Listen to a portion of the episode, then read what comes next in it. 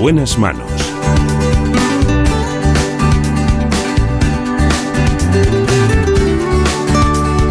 El programa de salud de Onda Cero. Dirige y presenta el doctor Bartolomé Beltrán.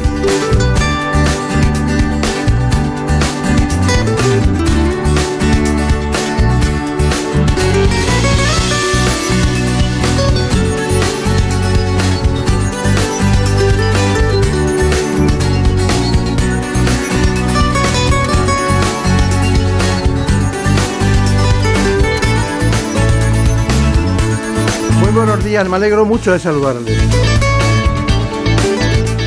Aquí estamos en la producción técnica Nacho Arias. Nosotros lo conocemos como realización. En la producción general del espacio, como siempre, Marta López Llorente.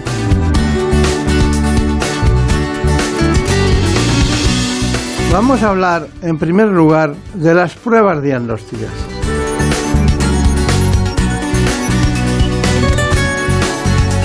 Porque los avances en las pruebas diagnósticas han permitido conocer más y con más detalle el origen de muchas enfermedades para poder prevenirlas. Lo hacemos con Nuria Martín Gil. En buenas manos. Las pruebas diagnósticas son una herramienta fundamental en la medicina.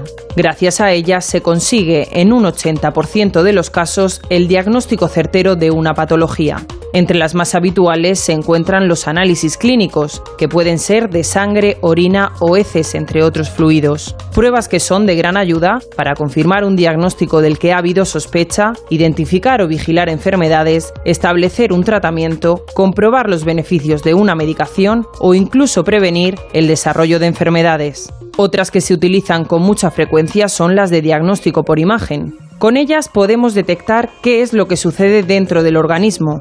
Radiografías, resonancias, mamografías y ecografías, cada vez más modernas, proporcionan imágenes de gran calidad, ayudando así a hacer una valoración más precisa. Y lo más vanguardista, la anatomía patológica y la patología molecular, que han contribuido a detectar muchas enfermedades hereditarias y avanzar en el diagnóstico del cáncer. Estas formas innovadoras de analizar el ADN, los tejidos y las células obtenidas de biopsias, autopsias o exámenes citológicos están aumentando la esperanza de vida de los pacientes. Bueno, pues aquí está esta mañana Nuria Martín Gil, una de las grandes expertas en el ámbito precisamente este que nos ocupa, las pruebas diagnósticas. Vamos con el currículum. Pues sí, les presentamos a Nuria Martín Gil. Ella cuenta con más de 20 años de experiencia directiva en centros de análisis clínicos del ámbito nacional e internacional. Qué curioso, ¿no? Sabe mucho de salud, por lo que veo, ¿no? El currículum es profuso, ¿no? Pero se mete, se mete, se mete uno lentamente y va, se van aprendiendo muchas cosas, ¿no? Me refiero a la gestión. Sí, sin duda.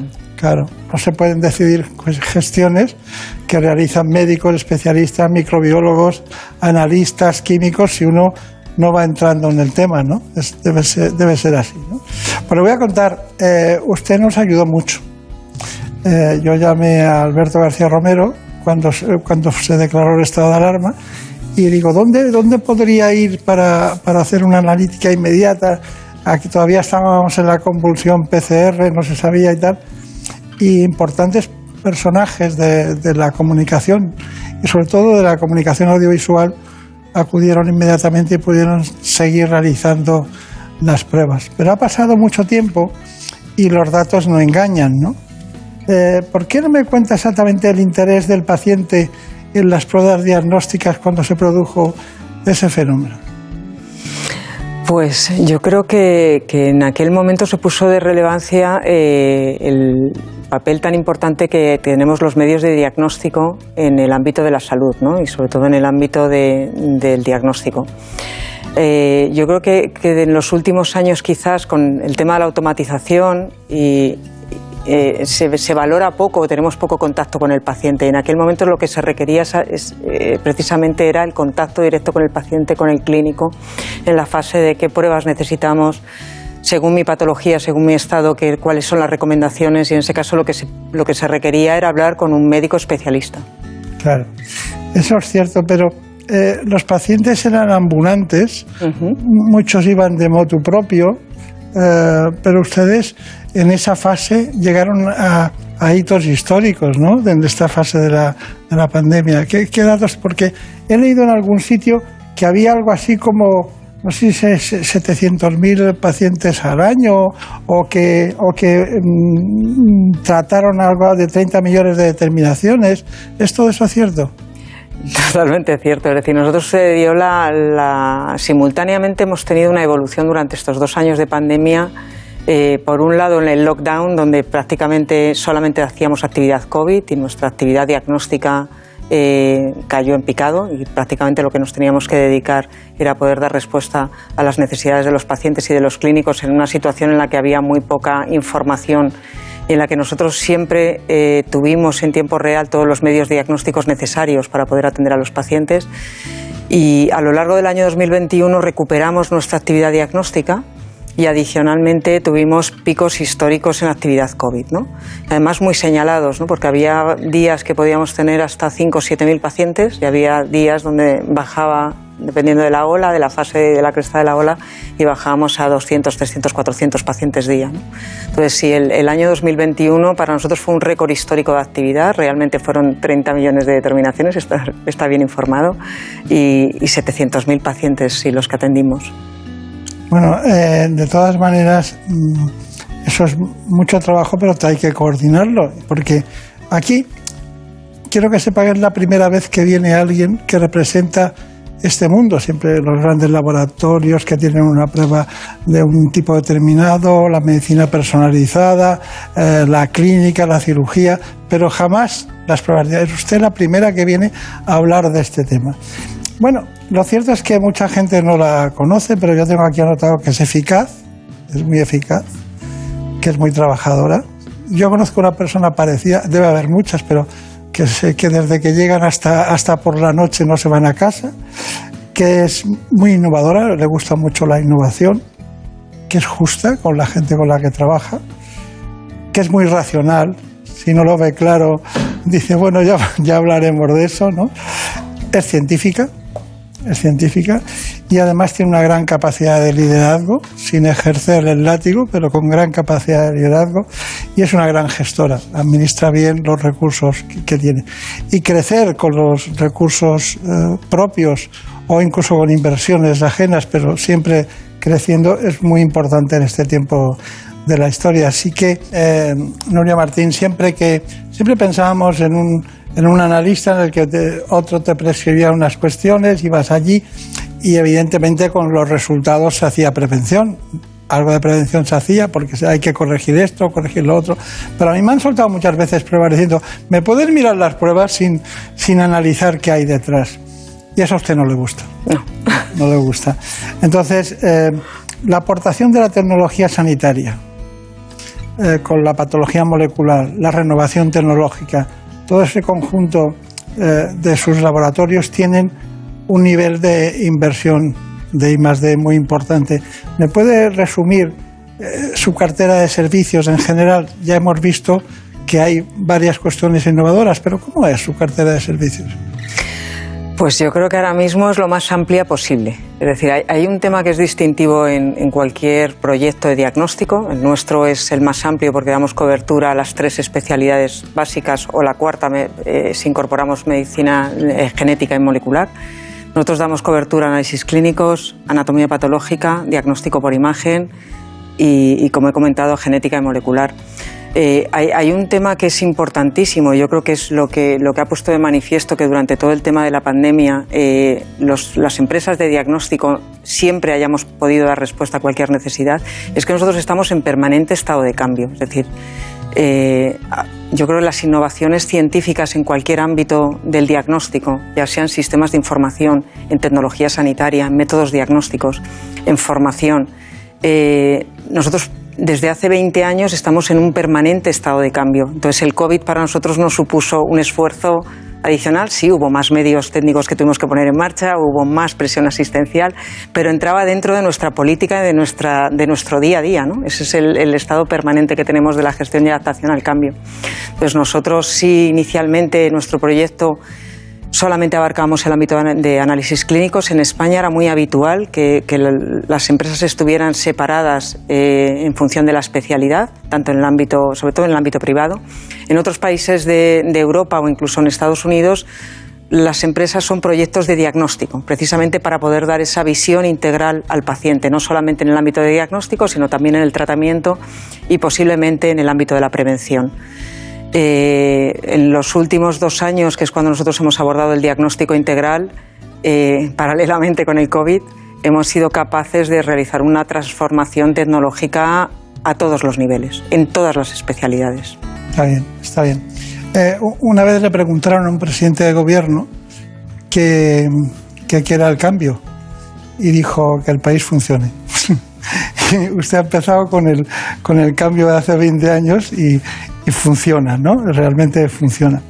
De todas maneras, mm, una de las cuestiones más importantes eh, que yo he leído sobre su andadura personal es que mm, es, es muy, muy fácil y muy complicado abordar cambios tecnológicos durante un tiempo. Creo que son tres años los que va a utilizar usted para darle la vuelta a la tortilla, ¿no? Sí, sí, sí. En los próximos tres años eh, vamos a realizar un proyecto de renovación tecnológica en el ámbito de análisis clínico y vamos a, cambiar prácticamente el 80% de la tecnología, no porque esté obsoleta, ni muchísimo menos, simplemente por adaptarnos a la innovación. Y es un proyecto de más de 7 millones de inversión. Y nada, todo, yo creo que todos nuestros proyectos y todos nuestros profesionales están muy, muy abiertos al cambio, sin duda. Aquí he visto que ponía 700 pacientes día que es difícil memorizar tantos datos, ¿eh? 700 pacientes día. 7.000 pacientes día. No, pues aquí tengo 700. Yo no le engaño, pero serán 7.000. No, no digo ahora, digo que esto, dice, el plan de renovación de todo el, equipamiento que abordamos, el que ha dicho es de 700. Sí, porque no, lo que hacemos es que todas nuestras plataformas tecnológicas locales van a tener capacidad de procesamiento de más de 700 pacientes día. Hacemos 7.000 en toda España. Ah, claro, claro, claro. Está bien, está bien. Los dos teníamos algo de razón, ¿no? bueno, de todas maneras, Marina Montiel ha seguido muy de cerca el trabajo y dice, ¿dónde está la, innovación más profunda, más inmediata que se ha realizado? Y se fue a Zaragoza. Pues sí, ahora atentos porque vamos a conocer cómo se trabaja dentro de un laboratorio, qué tipo de pruebas son las más solicitadas y cuál es la importancia de estos análisis clínicos tanto para la prevención como para el tratamiento.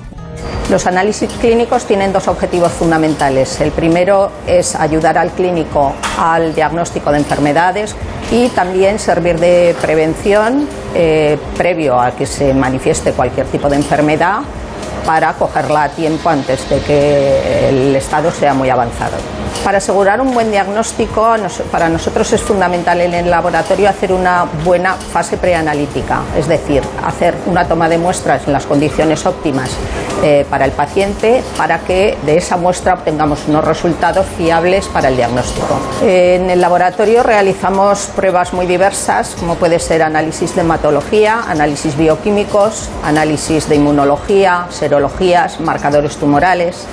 Eh, hacemos eh, análisis de líquidos, eh, de orinas y fundamentalmente nosotros también tenemos montado un departamento de genética que aquí a nivel local realizamos muchas de las pruebas que luego nos solicitan los médicos para el diagnóstico. Son aproximadamente unos 900 pacientes los que nosotros analizamos al día y las pruebas más demandadas en el laboratorio son las pruebas de rutina, pero en esta última época con el debut de la pandemia somos capaces de responder eh, con un resultado de una PCR en dos horas y de media hora en los laboratorios de urgencia que tenemos en los diferentes hospitales en los que trabajamos. El reto fundamental de los laboratorios clínicos, y para eso hemos aprendido mucho con la pandemia, es el estar preparados eh, a nivel tecnológico para poder responder ante cualquier tipo de patología emergente de una forma rápida y eficaz. Está bien, lo de eficaz es eh, muy importante, rápidos, pero sobre todo eficaces. Manía Montiel eh, tiene muchísima más información, pero hay una muy particular, que es la de la anatomía patológica, porque normalmente se buscan patólogos, expertos en anatomía patológica, para que hagan analíticas. Pero la gente se olvida de la biología molecular que hay detrás, del código genético que imprime esa alteración, y entonces ustedes también están en eso. Entonces, eh, Marina Montiel, ¿por qué no nos lo cuentas? Venga, vamos, porque la anatomía patológica es esencial en medicina.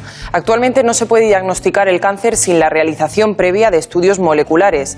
Para ello se ha apostado por un nuevo laboratorio central de anatomía patológica donde ya es posible llevarlos a cabo de forma integrada.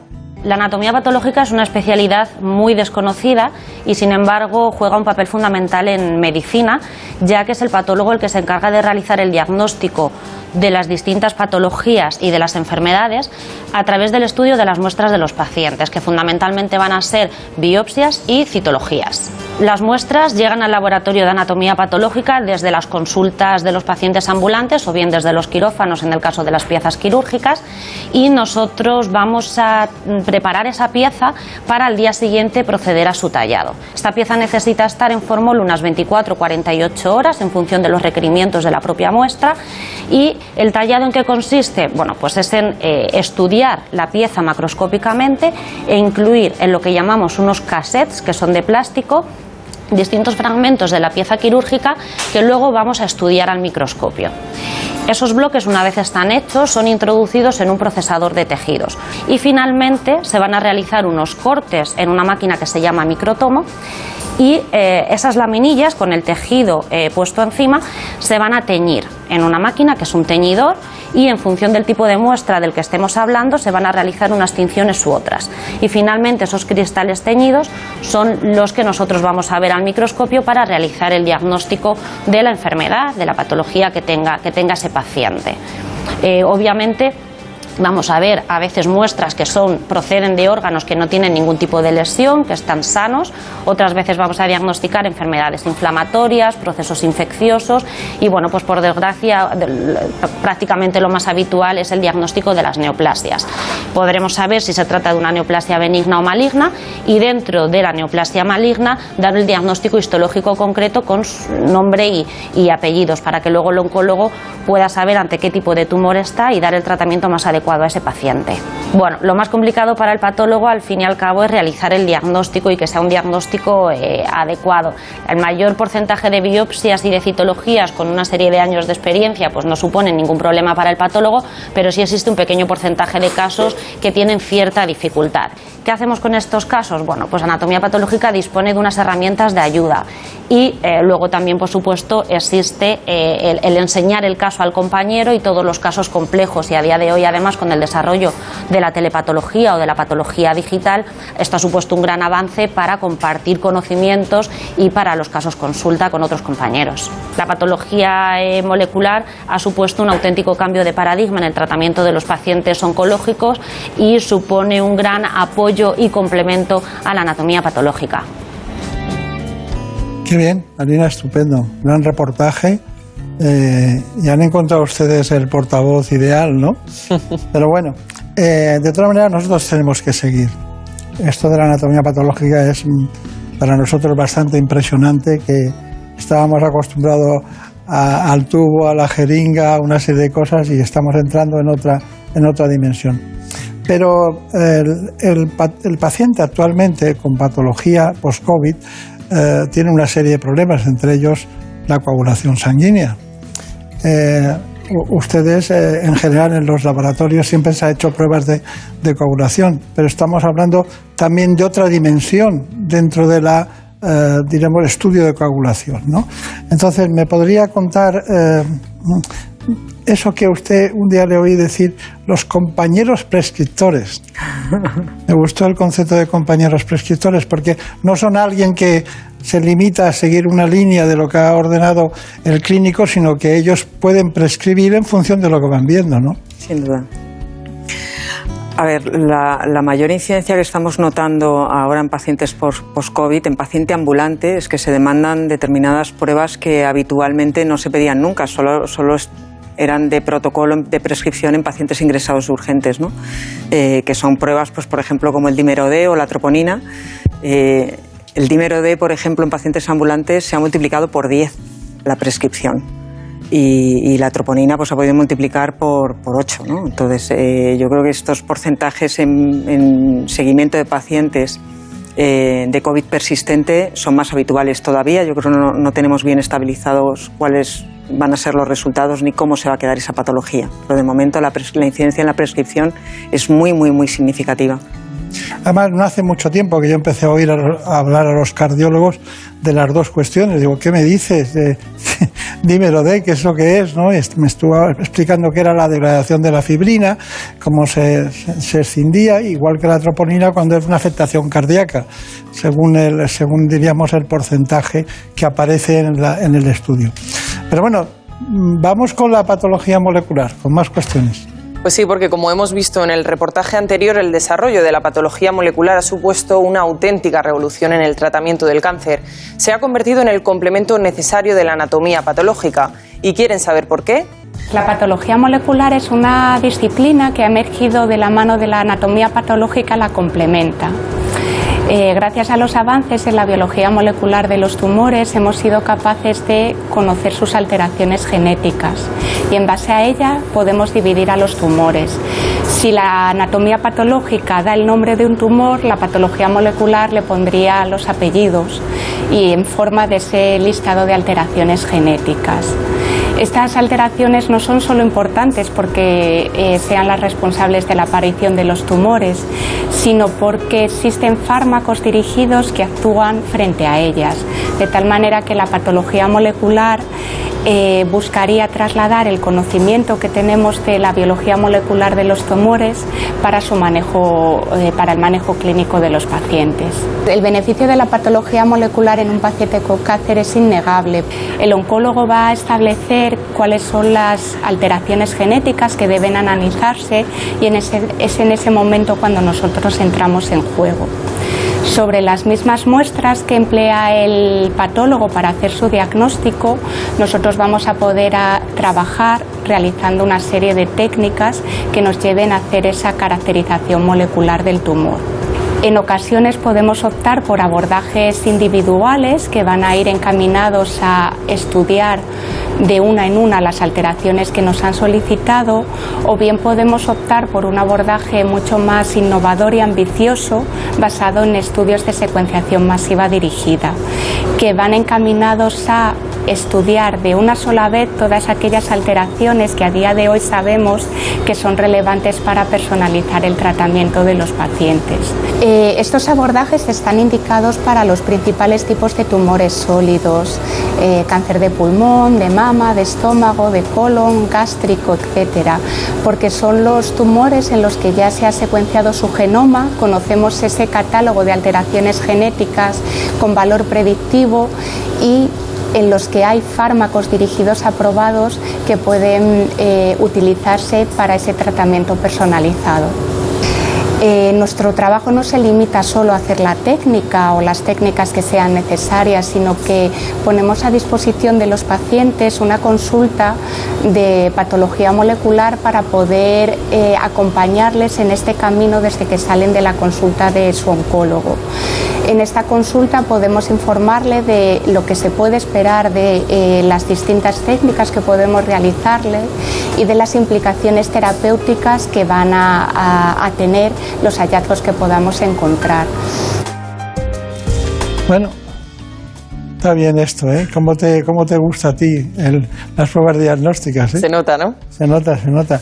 Bueno, eh, hay un asunto que es la medicina personalizada, Nuria Martín, y sobre todo de precisión, especialmente en pacientes oncológicos y en salud de la mujer. ¿Me puede hablar de ese tema? Pues nosotros apostamos por la medicina de precisión, entendiendo que la medicina de, precisión lo que nos permitía es adaptar los tratamientos eh, a las características individuales del paciente o, o a un colectivo de pacientes. ¿no? Esto básicamente se viene haciendo con pruebas de, biología molecular y genética, también con otros aspectos como pueden ser medioambientales y demás, pero principalmente con, pruebas de biología molecular y genética, donde intentamos que un paciente que sale de su consulta eh, oncológica, cuando viene con nosotros, pues le podamos acompañar durante todo el proyecto hasta que llega con eh, un mapa genético bien descrito que después pueda eh, ayudar a, visualizar cuál es el mejor tratamiento para el paciente. ¿no? Esa es la medicina más personalizada y de mayor precisión. Está bien. Bueno, pues eh, ya han visto ustedes que las pruebas diagnósticas aquí tenemos que agradecer profundamente a Nuria Martín que nos ha explicado por dónde vamos en este camino que además no es incierto, sino certero en la prescripción facultativa, porque si no hay diagnóstico no puede haber el, tratamiento adecuado. ¿no? ¿Cuál sería eh, su conclusión? Pues yo creo que la primera es eh, aceptar que la medicina de precisión ha venido para quedarse, que es algo en el que todos debemos invertir en cuanto a, estandarizar todos los procedimientos y protocolos y que podamos hacer de estas técnicas eh, un, procedimiento que esté a disposición de cualquier paciente que lo necesite. Yo creo que esa, es una parte fundamental. Querría también sensibilizar a los pacientes que, detrás de cada resultado hay, un, un gran proceso de diagnóstico, tanto en el ámbito tecnológico como eh, de conocimiento médico, como de trazabilidad en el ámbito de las muestras, un, proceso de calidad y de acreditación muy, muy exhaustivo y que nuestro equipo médico, que es multidisciplinar, que contamos con especialistas en cualquier ámbito del diagnóstico, biólogos, eh, hematólogos, microbiólogos, inmunólogos, están a su disposición. Es decir, que, nosotros queremos no solamente dar un resultado, sino que queremos estar cerca del paciente para poder orientar tanto en la prescripción como en la interpretación de los resultados. Yo creo que esa fase es fundamental. Bueno, pues eh, agradecérselo todo mucho, pero usted ha hablado en un momento determinado de formación, de formar. Porque claro, para poder prescribir una indicación eh, de diagnóstico hay que formar. Y espera mucho de esa formación, cree que es un buen impulso. Para nosotros ha sido un eje vertebral. Iniciamos los, eh, todas las sesiones científicas, hemos eh, organizado más de 24 sesiones o jornadas biomédicas contando con, yo creo que con las personas más relevantes o, más generados de opinión y, e investigadores de primer nivel. En el COVID estuvimos parados y, durante un año, dos años prácticamente no hemos podido hacer, un año y medio no hemos podido hacer nada y este año tenemos programadas cuatro y sin duda para nosotros es el eje vertebrador de comunicación con nuestros médicos, de formación de nuestros profesionales y del acercamiento de todo el conocimiento o innovación en conocimiento y tecnología que hay en el sector, pues poder acercarlo a todas nuestras eh, plataformas. Claro. Me había asustado cuando ha dicho estuvimos parados. No, estuvieron trabajando en el COVID tanto que no pudieron hacer la formación que pretendían, ¿no? Sin duda. así. Bueno, pues que sea muy feliz, que tenga mucha suerte y por favor, 12 horas diarias no, basta con 7 o 8, Muchas gracias, doctor. Gracias y que le vaya muy bien. En buenas manos. Es lógico. Murprotec empresa líder en la eliminación definitiva de las humedades, patrocina la salud en nuestros hogares. ¿Conoces la relación entre cuidar de tu hogar y cuidar de ti? En Murprotec sabemos que cuando eliminamos las humedades de forma definitiva de tu hogar estamos cuidando de ti y de tu familia. Una vivienda libre de humedades es sana y segura. Llámanos al 930 1130 o accede en murprotec.es. Cuidando de tu hogar, cuidamos de ti. En buenas manos.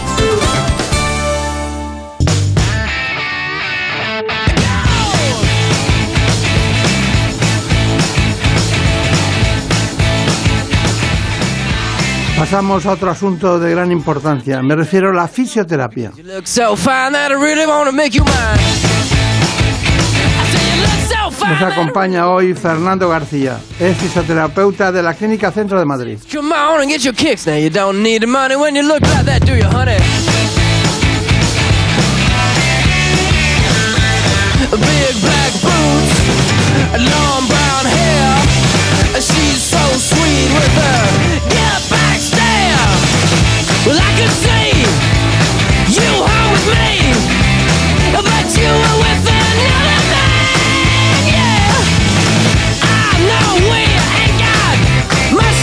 ahora, antes que cualquier otra cosa, les propongo el informe general para que conozcan en profundidad la fisioterapia.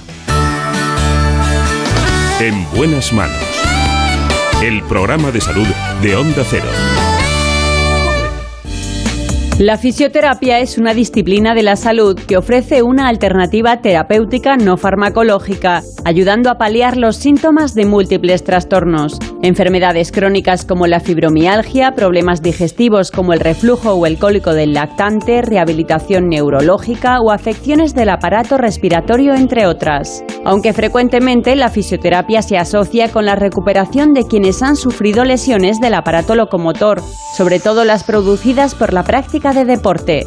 Una vez se ha realizado un diagnóstico preciso, el profesional que ejerce esta disciplina, el fisioterapeuta, elabora un plan de tratamiento personalizado, en el que el masaje manual se puede combinar con otras técnicas. Terapias que tienen como objetivo conseguir la recuperación total del paciente, haya pasado o no por el quirófano, para que pueda incorporarse a su actividad ordinaria o deportiva en las mejores condiciones. Y además estos tratamientos juegan un papel muy importante para evitar recaídas y prevenir nuevas lesiones. Qué bien, qué ganas tenía yo de hacer este programa de fisioterapia, porque hay una cosa que me llama mucho la atención. Llegas al quirófano, acompañas a un especialista y cuando termina se quita los guantes, tal, te comenta cuatro cosas y parece que todo se ha acabado. Y empieza otra batalla, muy importante, la de la rehabilitación, la fisioterapia. ¿Qué tal? Es así, ¿no? Así es, así es. ¿Y, y- y ustedes qué piensan? ¿Cuáles son los enemigos de la fisioterapia? Es una pregunta complicada, pero que tiene quizá una respuesta muy clara. El gran enemigo de la fisioterapia es el paso del tiempo. Es también un aliado muchas veces. El paso del tiempo. el paso del tiempo a veces eh, es también un gesto terapéutico, pero cuando nos pasamos se convierte en un gran enemigo. Entre los hombres y mujeres el paso del tiempo a veces es muy negativo, casi siempre, ¿no? Lo es. Lo es. Pero, ¿está usted hablando de patologías eh, degenerativas o de patologías traumáticas? En este caso, traumáticas y posquirúrgicas, concretamente cuando me refiero al paso del tiempo. Sí. Inmediato a la cirugía hace falta un tiempo de unos 6, 7, 8 días, eh, porque están las respuestas inflamatorias a flor de piel, y ahí el paso del tiempo es un gesto terapéutico. Pero cuando nos alargamos demasiado en procesos donde ha habido mucho sangrado intraarticular y que además se acompaña de una inmovilización prolongada, nos acercamos muy mucho al gran enemigo de la fisioterapia, de la medicina, del paciente, de todos, que es la rigidez articular. Y, y- y hay, eh, usted tendrá, a lo mejor tendrá 40 pacientes en, diarios en, en fisioterapia, ¿no? Bueno, en el departamento que dirijo tenemos eh, casi 10 veces más. Tenemos cerca de 400 diarios quirúrgicos en el centro, pero es un hospital de referencia de traumatología y recibimos muchos. Claro, claro, claro. Bueno, es que quería que conocieran de usted algunas cuestiones. Ya hay gente que está nerviosa y dice, ¿no dicen quién es? Pues sí, Fernando García.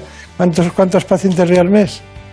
Muchísimos, muchísimos. Eh, hombre, hay, hay dos vías de, de trabajo, pero que veas entre 15 y 20 pacientes tranquilamente al día, eh, vamos, perfectamente. Y eso por 20 días laborables a la semana y muchos fines de semana, que también los pasamos dentro del hospital porque tenemos un entorno hospitalario.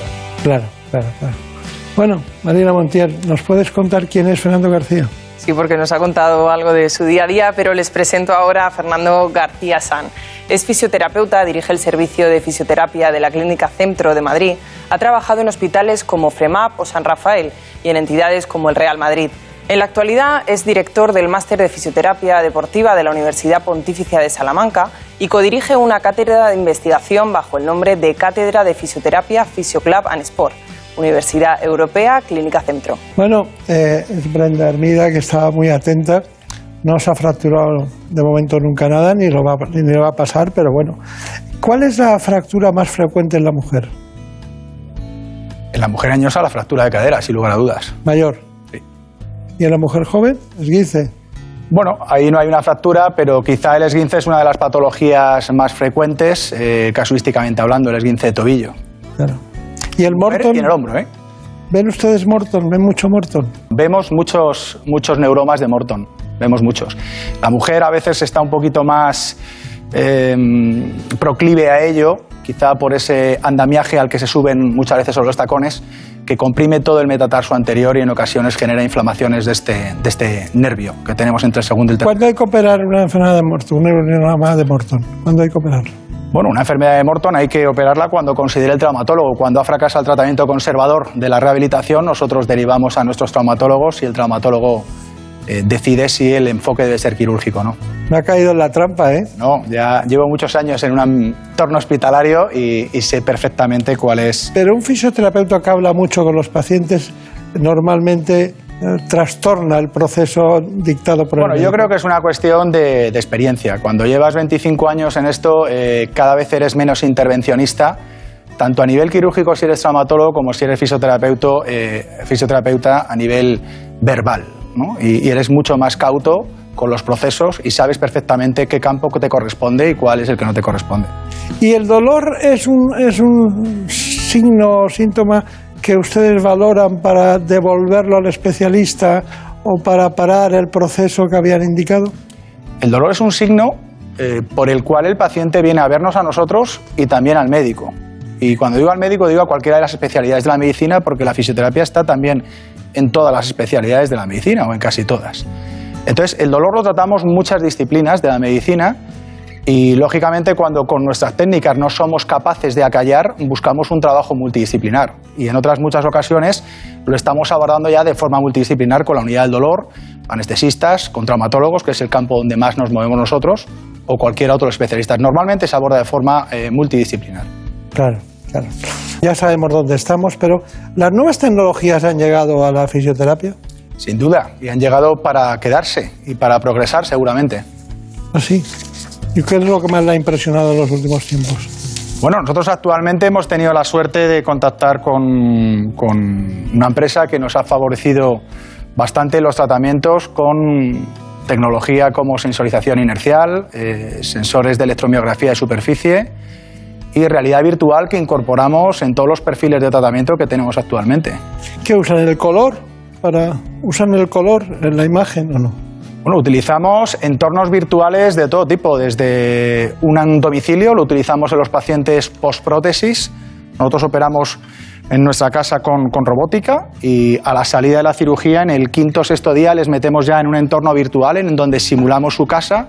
Ahí tienen eh, bueno, pues el sofá, la silla, eh, obstáculos que se van a encontrar a la salida de su casa y los empezamos a reentrenar en, en esos obstáculos desde el quinto o sexto día con realidad virtual a la par que estamos sensorizando la actividad muscular de su pierna buena, de su pierna mala, para poder crear y cuantificar cómo se encuentran, así como eh, el grado de movilidad que tiene la pierna afecta en la que ha estado operada, sea rodilla o sea cadera. Claro. Y en, en, una mujer, en una mujer de mediana edad, ni mayor ni joven, que tiene una fractura concretamente eh, de cadera, eh, cuando ustedes se ponen a... ¿Qué tiempo puede tardar eso en, en estar de nuevo en lista para, para la actividad diaria? Si es una fractura de cadera cuyo problema se resuelve con prótesis, en esa edad es raro, aunque las prótesis cada vez se ponen en gente más joven, tenía que ser un estallido de cotilo, de cabeza irreparable con osteosíntesis. Normalmente una cadera en mes y medio, dos meses, en esa edad, podría estar perfectamente para hacer eh, vida absolutamente normal. Es más, en el tercer, cuarto día están subiendo y bajando escaleras y con esa edad podría estar sin muletas, sin lugar a dudas, en la cuarta semana, quinta semana. Y al margen de los politraumatismos que tienen, eh, pueden tener un hombro, una cadera, una fractura de fémur, lo que sea, no estoy hablando de eso. ¿Cómo clasificaríamos las que más tardan y las que menos tardan aproximadamente? ¿Tiene usted algún dato en ese sentido de cuáles son las que inmediatamente se rehabilitan o las que tardan mucho tiempo? Son preguntas muy, muy abiertas. Cuando tenemos fracturas complejas, las fracturas complejas, por definición, eh, tienden a tener reparaciones quirúrgicas complejas y, en consecuencia, los periodos de rehabilitación son también más amplios. Cuando las fracturas son sin desplazar, eh, no ha habido que operarlas, normalmente son de mejor pronóstico y la recuperación puede ser también más rápidas. Los huesos largos, una fractura de radio, la fractura típica de coles, con la deformidad de tenedor, bueno, pues se reduce y no es una fractura que se vaya a complicar, es una fractura de buen pronóstico. Una fractura supracondilia de rodilla, una fractura estallido de la rótula, eh, hay que pensar que son fracturas que se van a complicar en forma y probablemente en tiempo. Claro, claro, claro. Bueno, de todas maneras, eh, cuando, cuando las fracturas tienen eh, alguna placa metida por el traumatólogo o el ortopeda, eh, ¿le influye mucho el que tenga una placa o no la tenga para el proceso de rehabilitación? La osteosíntesis vino a luchar contra el enemigo que hemos citado al principio, contra el tiempo. Era una de las formas de eh, reducir los tiempos de inmovilización porque se estabilizaba desde eh, placas metálicas y tornillos para iniciar una rehabilitación precoz y con ello una recuperación más rápida y con menos complicaciones en el sentido de la rigidez. Eh, sí, la tenemos que tener presente porque eh, en función de dónde estén estas placas, nosotros tenemos que manejar y manipular las articulaciones teniendo muy presente cómo están las placas y si hay movilización de los fragmentos, cuestión que conocemos por la conversación intensa que manejamos con nuestros traumatólogos y por la historia clínica donde tenemos acceso a la radiología en cualquier caso. ¿No son muy difíciles los pies? Son muy complejos. De hecho, eh, hay especialistas que se dedican solamente a pies porque son, son complejos. Lo que pasa es que yo Hay unos hermanos que se dedican uno al derecho y otro al izquierdo. Eso ya no lo sé. Sí, sí. ¿Sí? ¿Sí? no los conocía. En Barcelona. Sí. Pues eh, la superespecialización está ahí y está ahí porque cada vez profundizamos más en el área de conocimiento y, y creo que es buena en este sentido. ¿no? Está bien, está bien. Bueno, Marina Montiel, allí estuviste. Cuéntanos. Ahí estuvimos y como hemos visto en el informe, gracias a la fisioterapia se pueden abordar diferentes patologías y gran cantidades de lesiones del aparato locomotor. Nuestro invitado Fernando García nos enumera las más prevalentes en el siguiente reportaje. Lo vemos. Las principales lesiones que tratamos en el departamento son lesiones de origen degenerativo y traumático, bien sea traumático por accidente de tráfico o por accidente deportivo. Nos centramos también, como no podía ser de otra forma, en toda la columna vertebral, desde el origen cervical, dorsal o el lumbar, por la incidencia lesional que tiene la, la lumbalgia, sea aguda o crónica. Eh, la lumbalgia es la mayor causa de baja en el mundo después del resfriado común, con unos costes inmensos para el sistema y como no podía ser otra forma, tenemos un departamento eh, experto en el tratamiento de toda la patología que acontece en la columna. De igual modo, tenemos un departamento específico para el tratamiento de la patología articular, en hombro, codo, mano, cadera, rodilla y tobillo. En el hombro la patología más frecuente probablemente sean las lesiones de manguito o las fracturas cuando hay accidentes. En el codo es muy conocido el codo de tenista, la epicondilitis. En la muñeca es típica y habitual eh, la lesión del túnel carpiano, genera hormigueos en los dedos en las personas eh, que, la, que la sufren. Y en la cadera tendríamos la famosa prótesis de cadera, que siempre se dice que no sabemos si se ha roto la cadera y por eso se ha caído, o se ha caído porque se ha roto la cadera, que se resuelve esta artrosis de cadera con, la prótesis. En la rodilla tenemos lesiones degenerativas, como venimos diciendo, que sería la prótesis de rodilla, que actualmente en nuestro hospital eh, las operamos de forma robotizada, y tenemos las lesiones traumáticas deportivas que, eh, de las que tanto se habla, como son el ligamento cruzado anterior, la patología del futbolista o del esquiador. Para terminar con el tobillo, donde tenemos la lesión probablemente más eh, habitual en los colegios, que es el famoso esguince de tobillo. La fisioterapia, por supuesto, aporta calidad de vida a cualquiera de estas patologías que hemos comentado y lo hace desde la terapia manual que nunca podemos olvidar y es la base de la fisioterapia y por supuesto desde toda la vanguardia tecnológica que estamos incorporando en el departamento. Antes de que Marina Montiel nos cuente exactamente las técnicas, las distintas técnicas que tienen ustedes de fisioterapia, que me gustaría saber en columna, en la columna, estamos hablando de la, de la parte más baja de la columna, L3, L4, S1, esa zona, eh, son cuando ya están muy intervenidas, son difíciles de rehabilitar, ¿verdad? ¿Qué, qué, qué, nota usted ahí? Porque el paciente tiene que hacerlo muchas veces, eh, tiene que hacerlo eh, menos tiempo a la semana, lo tiene que hacer cada día, sobre todo cuando tiene dolor por la noche. La zona baja de la columna, la, lumbalgia, eh, se va a presentar en todas las personas eh, al menos en dos o tres ocasiones en su vida de forma abrupta, aguda, y eh, por desgracia en muchas de ellas hay bastante cronificación del problema, la lumbalgia crónica. El problema de la lumbalgia crónica es que sensibiliza al sistema nervioso central y eso es lo que genera que el dolor sea constante, que tengan dolor nocturno en muchas ocasiones. ¿no? Cuando el dolor es crónico, sin embargo, el, el, abordaje que hacemos no es un abordaje diario, como a lo mejor sí que se hace en un abordaje lumbalgia aguda.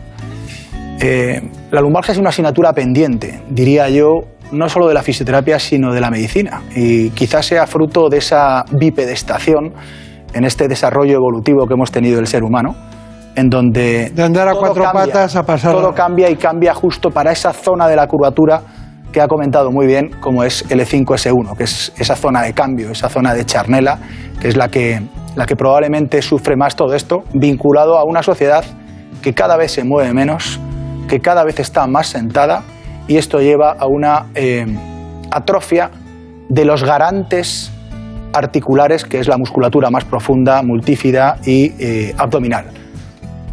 ¿Y usted lo soluciona eso? Pues lo solucionamos porque damos las pautas adecuadas, eh, generamos eh, mejoras en el movimiento articular y somos gestores de carga, de modulación de carga y de activación muscular. Casi todas las lumbalgias mejoran en cuanto activamos todo el famoso core, todo el sistema de core que se habla tanto. Y el core se puede activar en personas de 60, 70 y por supuesto también se debe hacer en las personas de 25 o 30. Está bien, está bien. Bueno, Marina Montiel, vamos con precisamente las técnicas de fisioterapia. Pues sí, porque la mayoría de las personas asocian esta disciplina, la fisioterapia, con el masaje manual, pero existen muchas otras técnicas que resultan muy eficaces. José Luis Lara, supervisor de fisioterapia de la Clínica Centro, nos ha explicado las técnicas más vanguardistas que se usan en esta clínica. Como todo el mundo sabe, las manos del fisioterapeuta son nuestra principal herramienta, tanto de exploración como de tratamiento, pero fruto de los avances de la ciencia, nuevas tecnologías se han ido incorporando como complemento de nuestras técnicas manuales.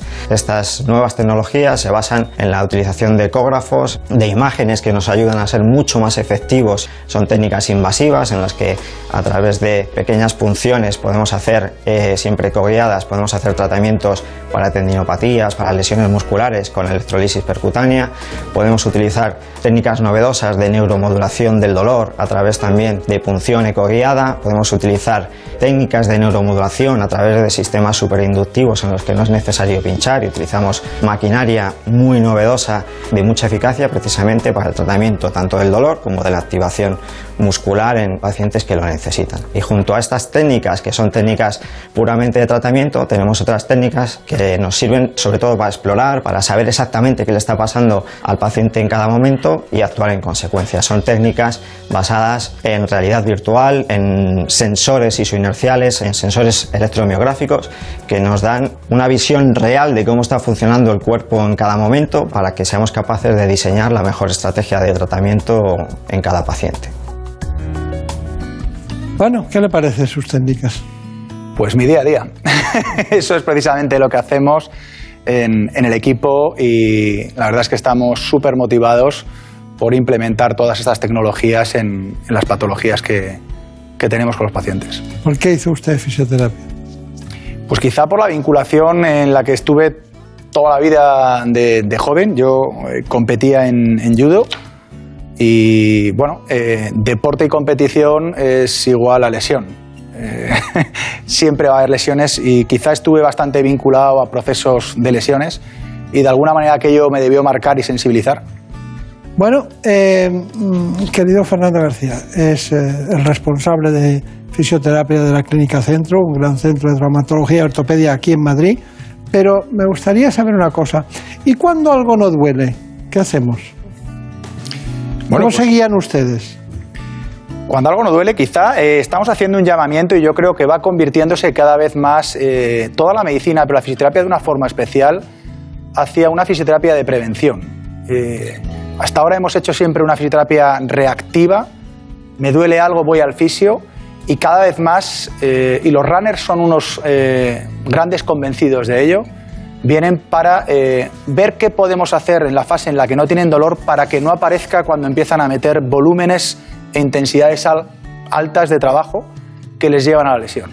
Y es que la medicina preventiva y una evaluación adecuada cuando no duele nos permite trabajar sobre las áreas que probablemente fueran a desarrollar patología. Está muy bien.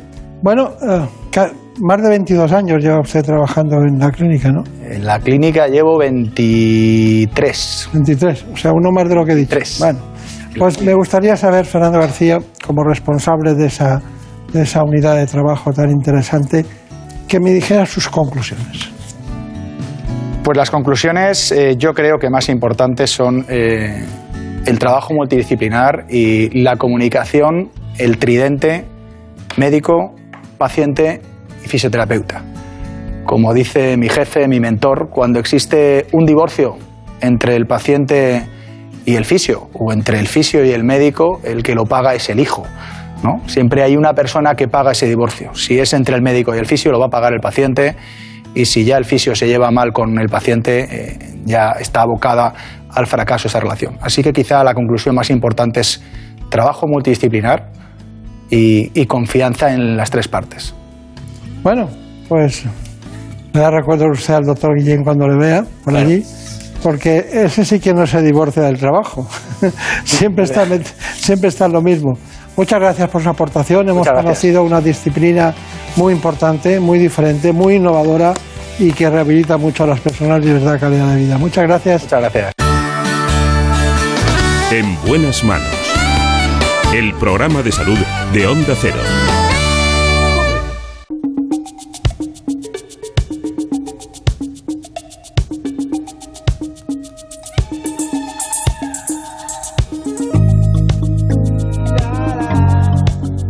Y después del conocimiento aportado, les dejo con las noticias. Nuestros compañeros llevan prácticamente una hora para saber lo que pasa en España y en el mundo.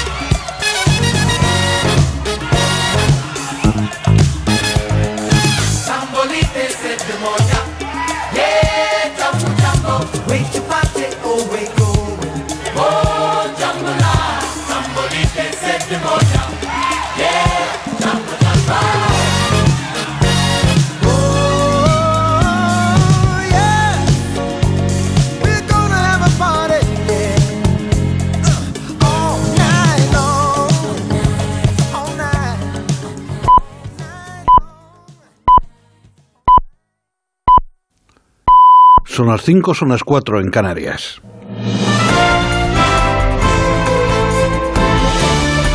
Noticias en Onda Cero. Buenas noches. El presidente del Partido Popular, Alberto Núñez Feijóo, ha acusado al PSOE de ser servil con el independentismo y cruel con los constitucionalistas y ha reprochado al gobierno que en una semana haya perdonado la sedición a los delincuentes y haya pactado que la Guardia Civil no esté en Navarra. Feijóo se ha expresado de esta manera durante un acto en Madrid junto a la presidenta de la comunidad madrileña, Isabel Díaz Ayuso. Lo peor es que Bildu Batasuna ha conseguido más con Sánchez que durante todos los años de violencia que nos ha sometido a la nación española, a todos los ciudadanos de España, a la Guardia Civil y a las fuerzas y cuerpos de seguridad del Estado. Y esto está pasando en España. Y por eso no estamos aquí para hablar del PP. Nosotros estamos aquí para defender nuestro país. Engaños, arrogancia, autoritarismo, es decir, sanchismo. El presidente del gobierno, Pedro Sánchez, va a ser proclamado este domingo nuevo líder de la Internacional Socialista durante la clausura de su vigésimo sexto Congreso en Madrid. Este pasado sábado, Sánchez ha llamado a hacer de la península ibérica el mayor proveedor de hidrógeno verde, algo que a su juicio es una apuesta ganadora tanto para España como para Portugal. Y la utopía de convertir a la península ibérica en Europa en el mayor proveedor de hidrógeno verde yo creo que es una realidad y una apuesta ganadora, sí o sí, para Portugal y para España. Y yo tengo que deciros el que podamos eh, convertirnos la península ibérica en esa potencia exportadora por primera vez en nuestra historia de energía y encima de energía limpia es algo por lo que merece la pena trabajar. La ministra de Igualdad, Irene Montero, ha defendido la ley del solo sí es sí porque protege a todas las mujeres que sufren violencias sexuales. En un acto organizado por Podemos en Madrid, Montero ha alertado de que la violencia política no va a parar porque la estrategia de la derecha política, judicial y mediática para frenar los avances del gobierno de coalición. La violencia política no es un insulto ni es una bronca en el Congreso. La violencia política es una estrategia que elige nuestro adversario para intentar destruir personalmente a las compañeras que temporalmente están al frente y para disciplinar con ello a todas las demás. No es una bronca, es una estrategia para frenar avances democráticos. Alrededor de 6.000 personas, según la delegación del Gobierno, han clamado este pasado sábado en una manifestación en Madrid contra la discriminación por parte del Gobierno a policías y guardias civiles, para los que han demandado mejoras laborales. La movilización, convocada por la Asociación Unificada de Guardias Civiles y el Sindicato Unificado de Policía, concluía frente al Congreso de los Diputados, donde la secretaria general del SUB, Mónica Gracia, la ha calificado como llamada de atención al Ejecutivo por dar la espalda a miles de funcionarios que las pedradas en Cataluña nos lo llevamos los policías y los guardias civiles, que los compañeros heridos fueron los que estuvieron allí para que no se rompiera España. El escrutinio final de las elecciones presidenciales en Guinea Ecuatorial ha concedido al actual mandatario Teodoro Bienenguema una victoria aplastante al recabar el 94,9% de los votos. Este porcentaje no se sale de la norma de los comicios presidenciales en el país, denunciados constantemente por la oposición como un ejemplo de fraude. Como también cabía esperar, el Partido Democrático de Guinea Ecuatorial, que lidera el mandatario, se ha hecho con todos los escaños en juego, los 100 de la Cámara de Diputados, los 55 electos del Senado y los 588 de las elecciones municipales. Y el Ministerio de Salud de Siria ha confirmado un total de 1.529 casos de cólera y 49 fallecidos desde la declaración en septiembre del brote en Siria. La mayor parte de los fallecimientos se han registrado en Alepo, al norte del país, con 40 decesos de acuerdo con este balance. Sin embargo, se teme que la cifra sea mucho mayor debido a la rápida propagación de la enfermedad y a que varias zonas de Siria se encuentran fuera del control de las autoridades. El cólera había sido eliminado en Siria hace 14 años, si bien el nuevo brote deriva de la contaminación del río Éufrates y el uso de esta agua para regar campos y para consumo humano. Es todo, más noticias dentro de una hora y en ondacero.es. Síguenos por internet en ondacero.es.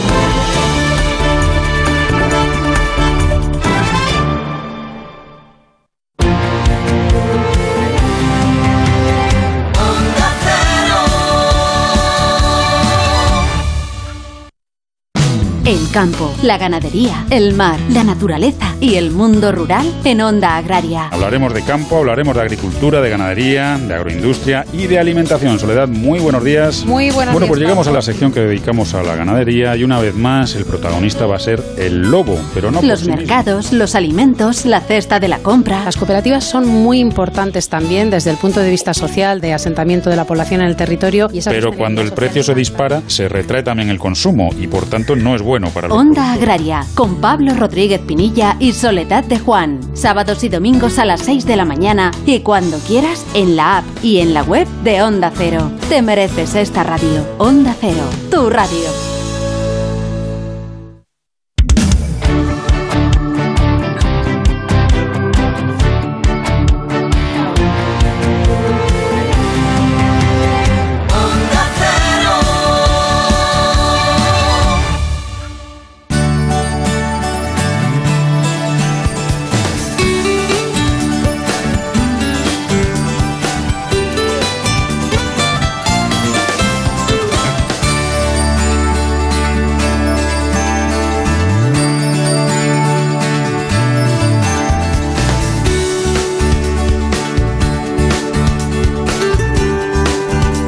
Buenas manos.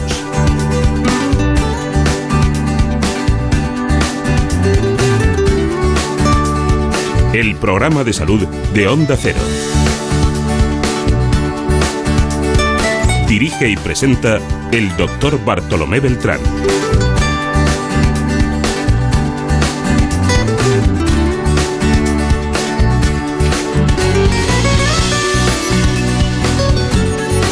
Seguimos adelante en la segunda parte del programa y ahora nos toca algo que conocemos muy profundamente. Lo hemos hecho muchas veces, pero cada vez nos damos cuenta, y hay que saberlo, que se produce en cualquier época del año. Vamos a hablar de las alergias. Lo hacemos con el doctor Pedro Ojeda Fernández.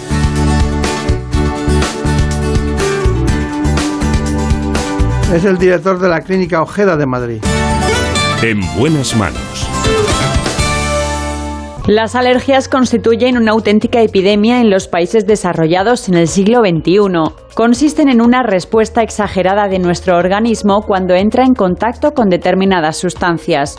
Las que suelen causar más problemas son el polen, los ácaros del polvo, el pelo de los animales y los alimentos, y pueden provocar diversos síntomas como rinitis, conjuntivitis, estornudos, sarpullidos, asma e incluso reacciones mucho más peligrosas. Se trata de procesos crónicos que afectan en gran medida a la calidad de vida de los pacientes. Según los expertos, más de 10 millones de personas en nuestro país sufren algún tipo de alergia y además alertan, su incidencia aumenta un 2% al año, así que en 2050 la mitad de la población española podría ser alérgica.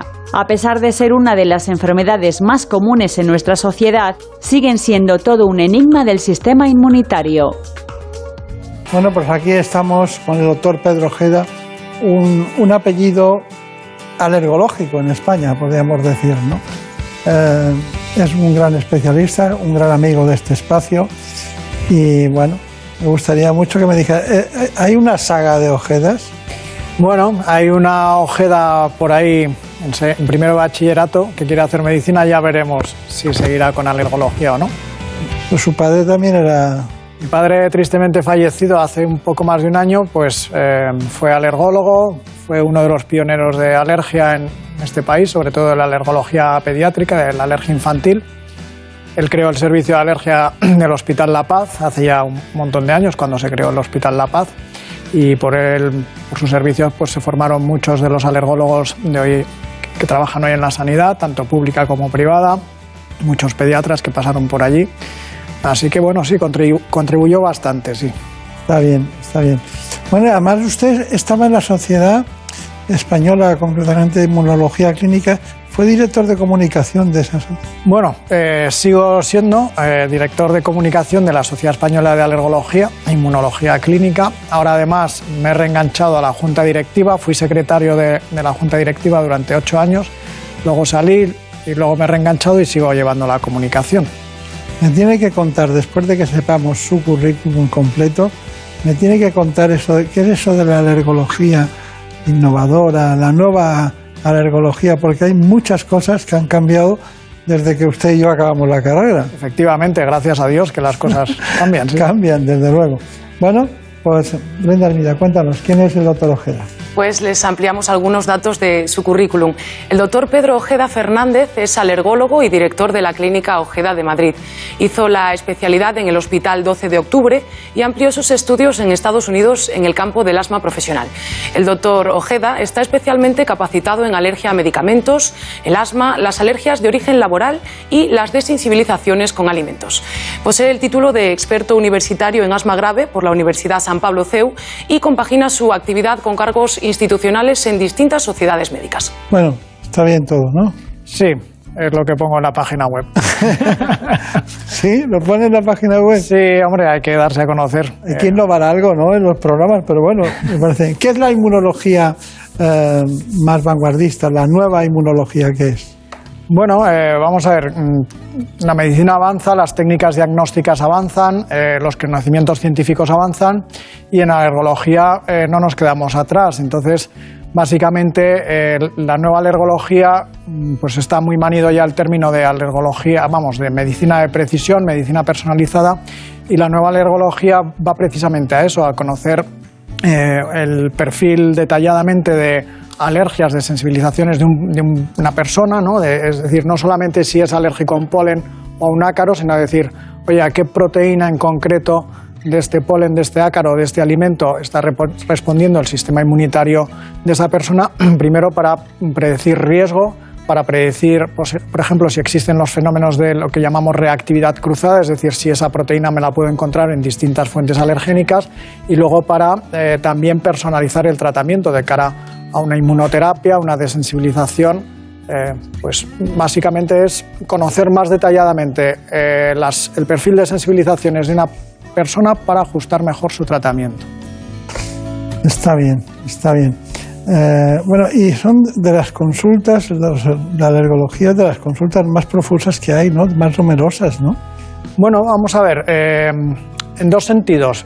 Primero, las alergias están aumentando y eso los datos epidemiológicos, los estudios epidemiológicos así lo vienen diciendo año tras año, década tras década. De hecho, hay previsiones de, no lo digo yo, sino que lo dice eh, la Academia Europea de Alergia, que es, digamos, la sociedad científica que engloba a los alergólogos europeos, y hay estudios de previsión de, dicen que para el año 2050 uno de cada dos personas de la población general será alérgica, con lo cual, pues, eh, evidentemente las consultas van aumentando en volumen de pacientes. ¿Quién lo pillara? Ojalá nos tocara. Bueno, ojalá no, porque el tema es que hay que, hay que dotar eh, los sistemas sanitarios de, de los profesionales adecuadamente formados para poder atender a esas personas. Y luego la, la otra realidad que también estamos viendo es que eh, las alergias, digamos, no, la alergia no es la alergia de la nariz o la alergia, el paciente alérgico del pulmón o de la piel, sino que el paciente alérgico es un todo.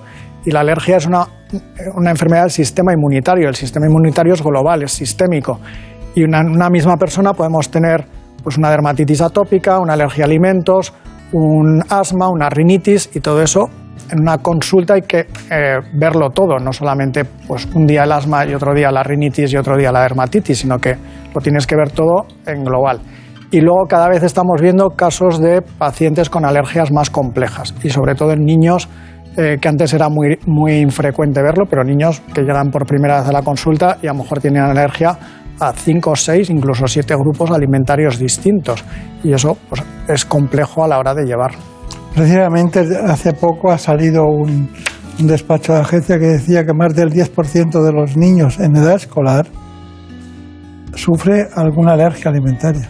Sí, no, no, no es un dato que me choque. Vamos, es muy probable que esto sea así y de hecho hay estudios realizados en, en comedores escolares en los que se dan estas cifras, ¿eh? en torno a un 10, un 15% incluso en algunos colegios.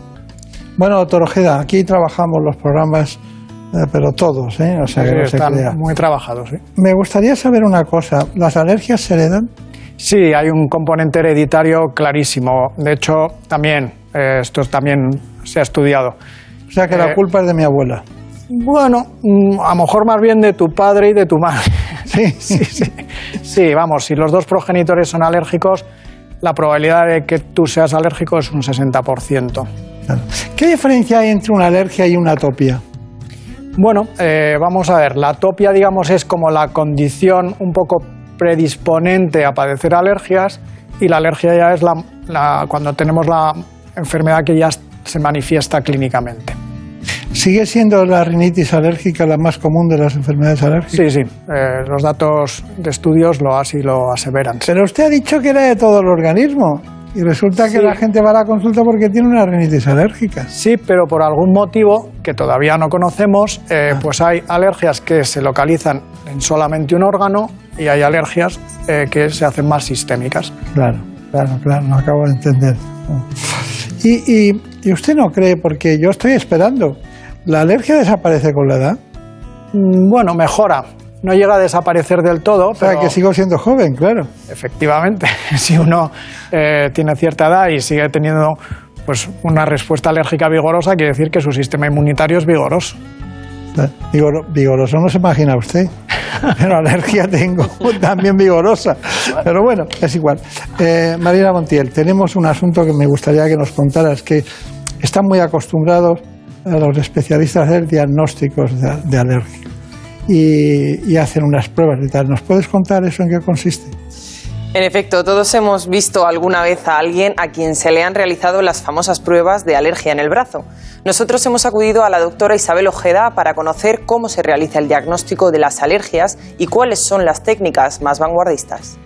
Para realizar un diagnóstico en alergia, eh, la parte más importante es la historia clínica. Luego tenemos las pruebas cutáneas, que se llaman también prick test, que bueno, es una técnica que consiste en aplicar en el, en el brazo del paciente extractos alergénicos y con una pequeña lanceta pinchar superficialmente para que entre una pequeña cantidad debajo de la piel.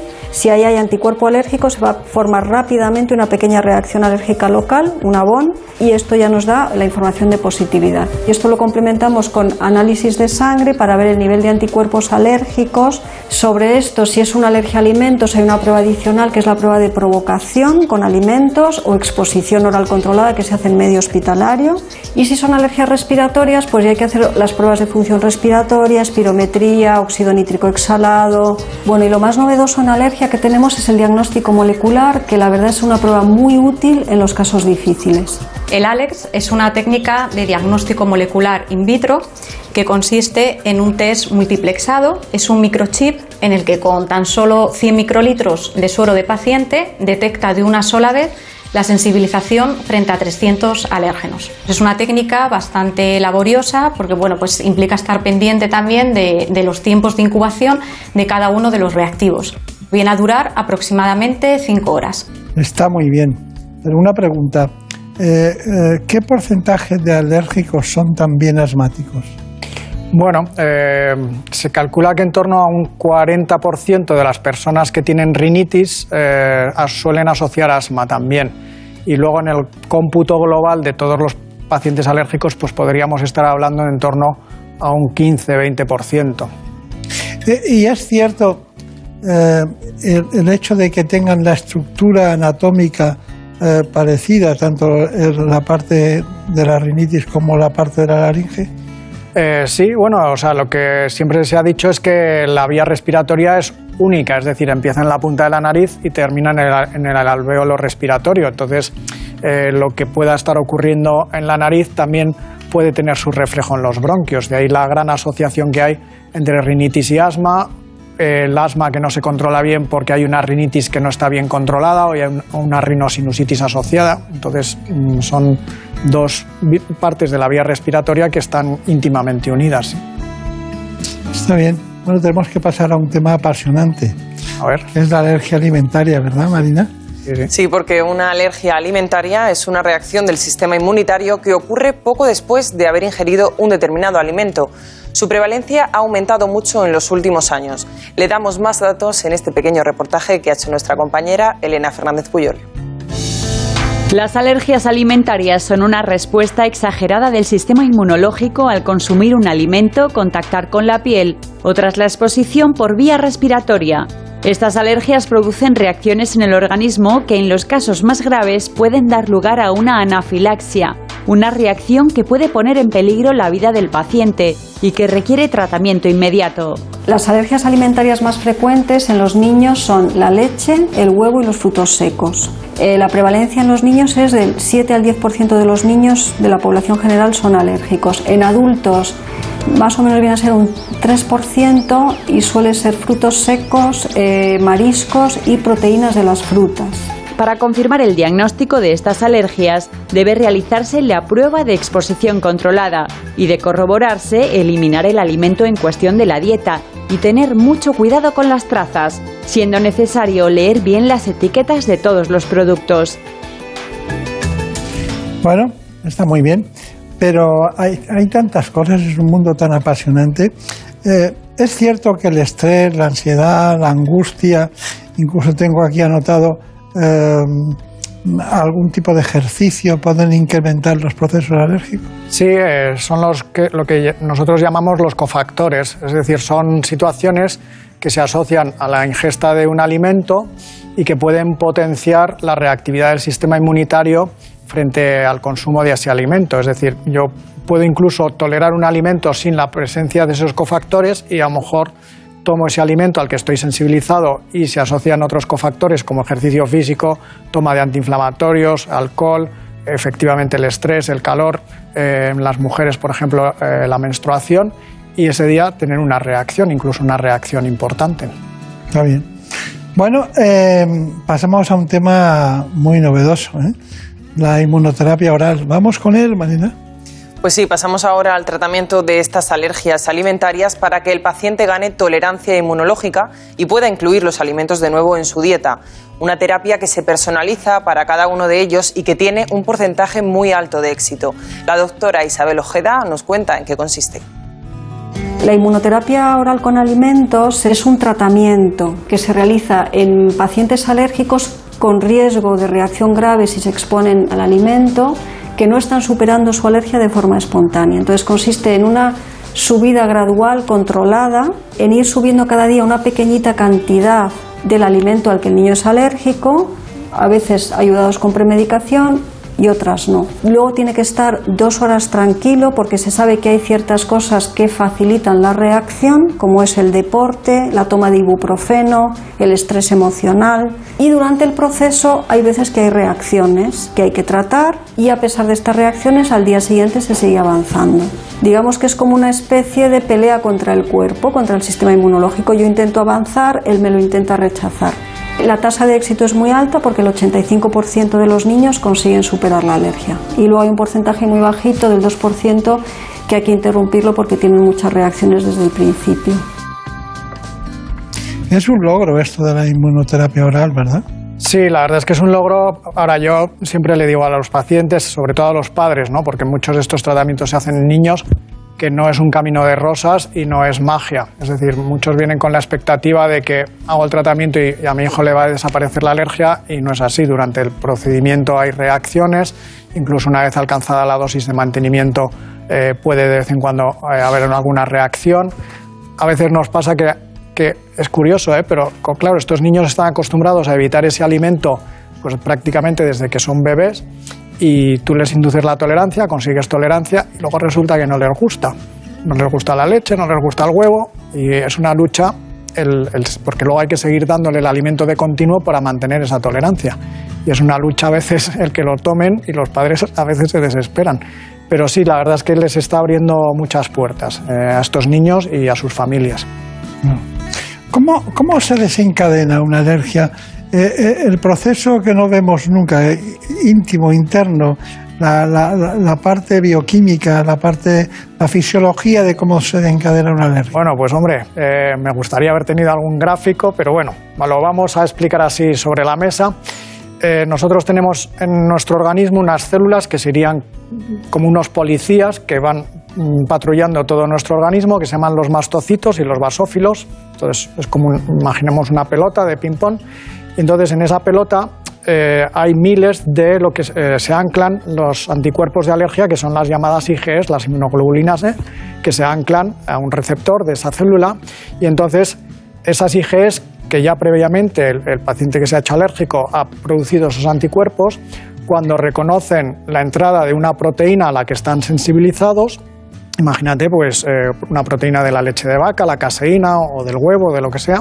Lo que van a hacer es que van a activar eh, procesos de la membrana de esa célula y esa célula lo que va a hacer es liberar gránulos que tiene en su interior, como histaminas, triptasas, un montón de mediadores inflamatorios que van a activar al sistema inflamatorio para generar una respuesta equivocada, pero una respuesta de defensa frente a ese antígeno, a ese alérgeno.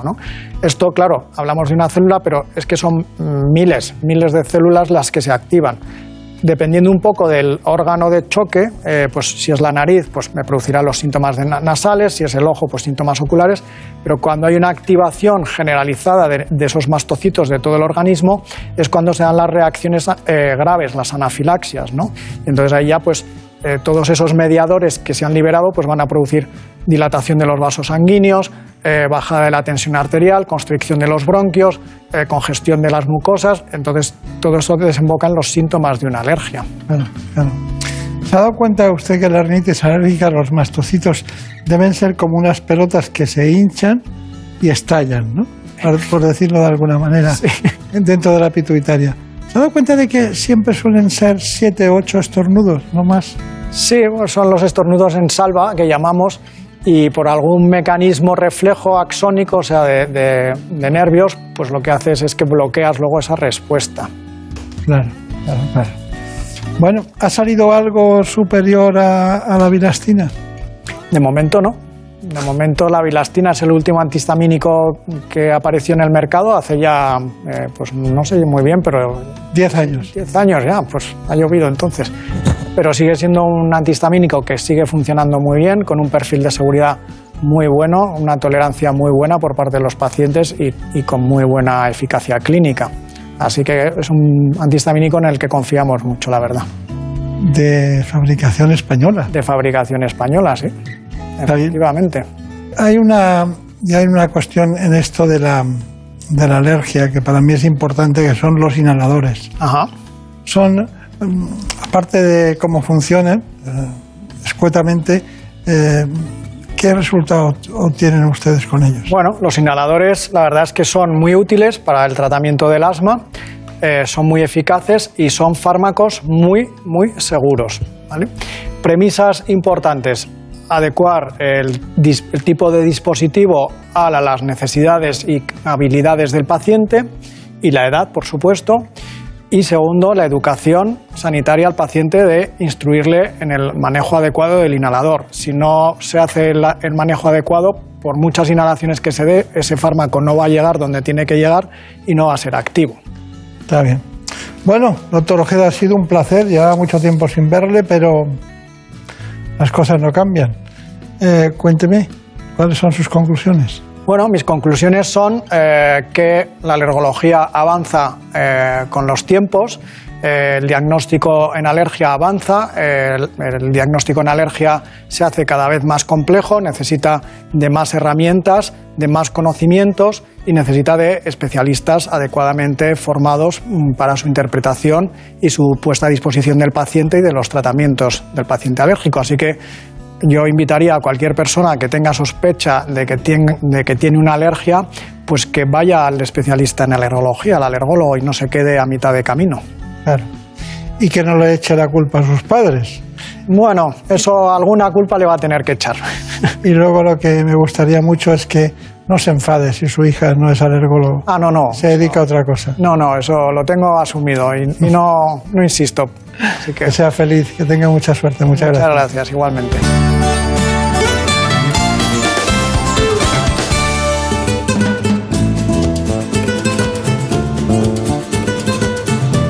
Ha llegado el momento de conocer lo que publican nuestros compañeros de La Razón en ese suplemento de A tu Salud. Saludos desde La Razón. Esta semana nuestro suplemento es muy especial ya que hemos celebrado la edición número 11 de los premios a tu salud.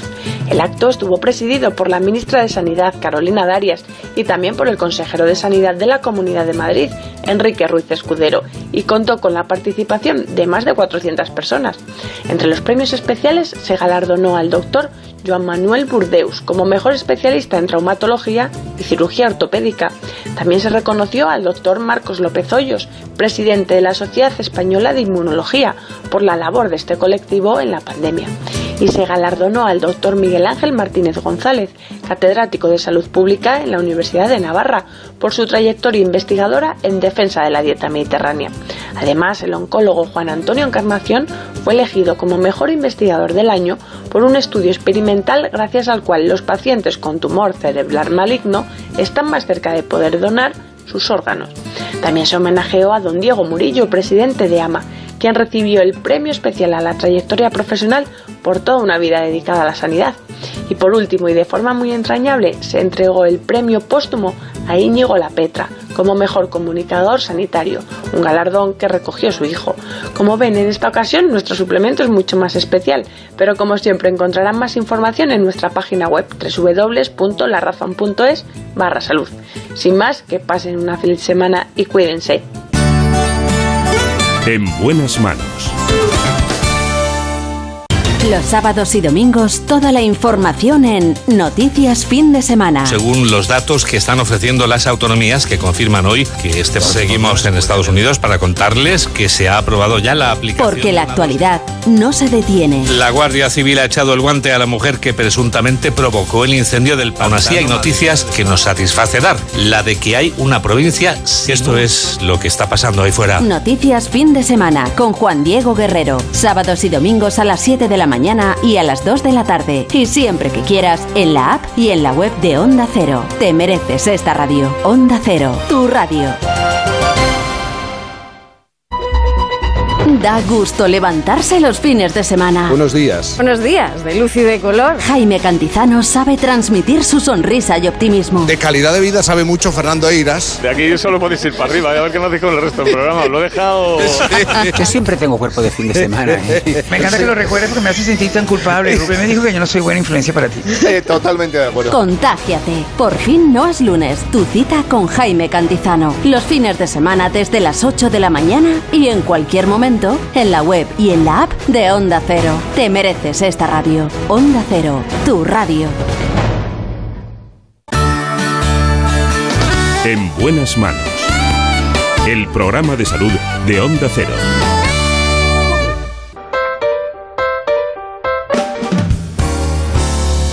That's life. That's what all the people say. Riding high in April. You're shut down in May. I know I'm gonna change that tune. When I'm back on top mm, in June. I say that's life. Después de conocer las alergias con el doctor Ojeda, procedemos a introducirnos en un ámbito poco frecuente. Me refiero a la oftalmología, pero en este caso es la patología orbitaria.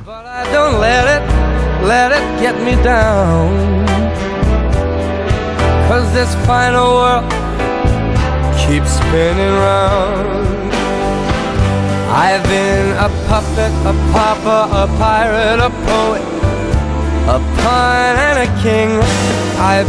Las patologías orbitarias son aquellas que se producen en la cuenca del ojo. Estas enfermedades, así como las consecuencias de haberlas sufrido, pueden tener elementos a tener en cuenta que pueden ser físicos, psicológicos y son muy negativas en los pacientes. Así que vamos a escuchar al doctor Vicente Pérez Moreiras. En buenas manos. El programa de salud de Onda Cero. Dirige y presenta el doctor Bartolomé Beltrán. La oculoplastia es la parte de la oftalmología que se dedica a las alteraciones de los párpados, las vías lagrimales y la zona periocular. Esta especialidad se ocupa de trastornos muy diversos, diferentes tipos de quistes, malformaciones venosas, la aparición de tumores y también enfermedades inflamatorias como es el caso de la enfermedad tiroidea. Una enfermedad autoinmune que sufre casi un 1% de la población y que puede producir problemas en la órbita ocular. Un 80% de estas personas no los tienen, pero hay un 20% en el que se produce eso que popularmente llamamos ojos saltones. En estos casos, los músculos del ojo se ven afectados y aumenta el volumen de la grasa orbitaria. El globo ocular se desplaza fuera de la cuenca y en ocasiones incluso fuera de los párpados. Afecta más a las mujeres que a los hombres, y aunque se desconoce su causa, lo que sí se sabe es que el estrés influye mucho y que hasta un 30% de los casos podrían ser de origen genético. Cuando los tratamientos menos invasivos han fracasado, se puede optar por la cirugía de descompresión y, una vez realizada esta intervención, otra cirugía, la blefaroplastia, puede ayudar a los pacientes a corregir el envejecimiento prematuro que se haya producido en la zona de los párpados. Siempre vienen de grandes especialistas, son muy buenos los que vienen al espacio, en todos los sentidos los elegimos. Pero usted es uno de los grandes. Sí, uno de los grandes. ¿Cómo, cómo se pueden hacer en San Pedro de Roca sesgos y, y ser uno de los más relevantes oftalmólogos de España? No ha nacido ni en Cataluña, ni en Asturias, y está en Santiago. Perdone, pero primero no soy relevante. ¿No? Soy es un gran trabajador. O sea que trabaja para dos grandes instituciones, ¿no? Para Hacienda y para su familia. Y para mi equipo. para su equipo. Está bien, está bien. ¿Y cómo se le ocurrió a usted ir a Londres en aquellos años y luego se fue a París? ¿Cómo? ¿Cómo ha sido eso? Tiene una explicación muy sencilla. Cuando yo terminé mi residencia, le dije a mi maestro, el profesor Salorio, que yo quería operar, que era lo que realmente me gustaba. Y él me dijo, pues búscate una especialidad que no haga nadie en el Hospital Clínico Universitario de Santiago de Compostela. Porque uno hacía cataratas, otro hacía retina, otro estrabismo, otro glaucoma, todo. Y dije, ¿yo qué hago? Dijo, haz lo que no haga nadie. Y empecé a dedicarme a la cirugía de los párpados, del lagrimal y de la órbita, que no había nadie en España que lo hiciera. Por eso me fui a Londres. Es muy curioso, ¿no? Pero nosotros tenemos secretos aquí.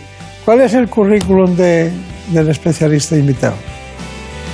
Pues eh, hoy está con nosotros el doctor José Pérez Moreiras, licenciado en medicina y especializado en oftalmología y cirugía con el profesor Manuel Sánchez Salorio. Su larga trayectoria profesional culmina con la apertura en 2001 de su propia clínica oftalmológica, la Clínica Moreiras, situada en Santiago de Compostela, desde la que ya ha tratado a más de 4.000 pacientes con patología orbitaria. Participa también en sociedades médicas, tanto nacionales como internacionales, y es autor de siete libros en su disciplina, además de numerosas publicaciones. Eso ya, ya estamos tierra, ¿no? Ya, ya tocamos tierra. Con Brenda siempre es fácil. Bueno, eh, ¿por, qué, ¿por qué hay un cambio a nivel mundial respecto al número de pacientes desde la aparición de todo el concepto personalizado de la biología molecular, de los tratamientos biológicos? Esto se ha producido hace 10 años, porque en los últimos 40 años que yo me dedico a, a la órbita, eh, la patología tiroidea, la patología en las mujeres, el 85% de los ojos saltones, era la gran frustración de todos los cirujanos, porque operábamos y operábamos. Yo he llegado a operar hasta ocho veces a las mujeres para reducir esa protrusión que tienen los ojos. Y era un fracaso para la mujer y era un fracaso para los cirujanos. Y yo decía, tengo que buscar una solución a, tanto, a tanta frustración por parte del paciente y por parte de mí. Y ahí empezó lo que fue un sueño que luego se hizo realidad porque fue una suerte, fue una carambola, fue una coincidencia. Ya, ya, ya. También es coincidencia que trabaje con usted la doctora Prada y sea un fenómeno también. La doctora Prada lleva conmigo 40 años, es que ahí se produce un fenómeno muy curioso. Ella es hija de un íntimo amigo de mi padre. Entonces, su padre, cuando tenía 23 años, le dijo, vete con el doctor Moreiras a hacer oftalmología, que yo la conocía desde niña, y a sus hermanos. Y vino y, y se quedó, ahí se quedó. Nunca se ha marchado y sigue. Bueno, algunos le llaman orbitopatía tiroidea a, a un, a un conjunto de, de patologías. ¿Por qué? Tiene muchos nombres. La enfermedad tiroidea ocular se descubrió, en realidad yo tengo un dibujo del, del Museo del Cairo del año 1800 antes de Cristo. Entonces es una figura de madera que utilizo yo en la clínica, la imagen. La, fotografía, la imagen no la puedo tener, que estaría en la cárcel hace muchos años por el gobierno egipcio. Y entonces yo veía aquella imagen y empecé, empecé a descubrir que aquello era muy frecuente en, en el mundo femenino, pero con una gran frustración por parte de las mujeres, porque todo el mundo le decía que eso no tenía cura y que dependía del tiroides, cuando en realidad no es así. Se ha demostrado lo contrario hace muchos años. ¿Y por qué aparece esta inflamación de los tejidos oculares? ¿Cu- ¿Cuándo aparece? ¿Cuándo? ¿Cuándo aparece? No lo sabemos. Aparece, eh, primero es una enfermedad autoinmune, que no conocemos, no sabemos cuál es la causa, pero sí sabemos cuál es el camino para que se produzca la inflamación, que es muy similar al que tiene la artritis reumatoide.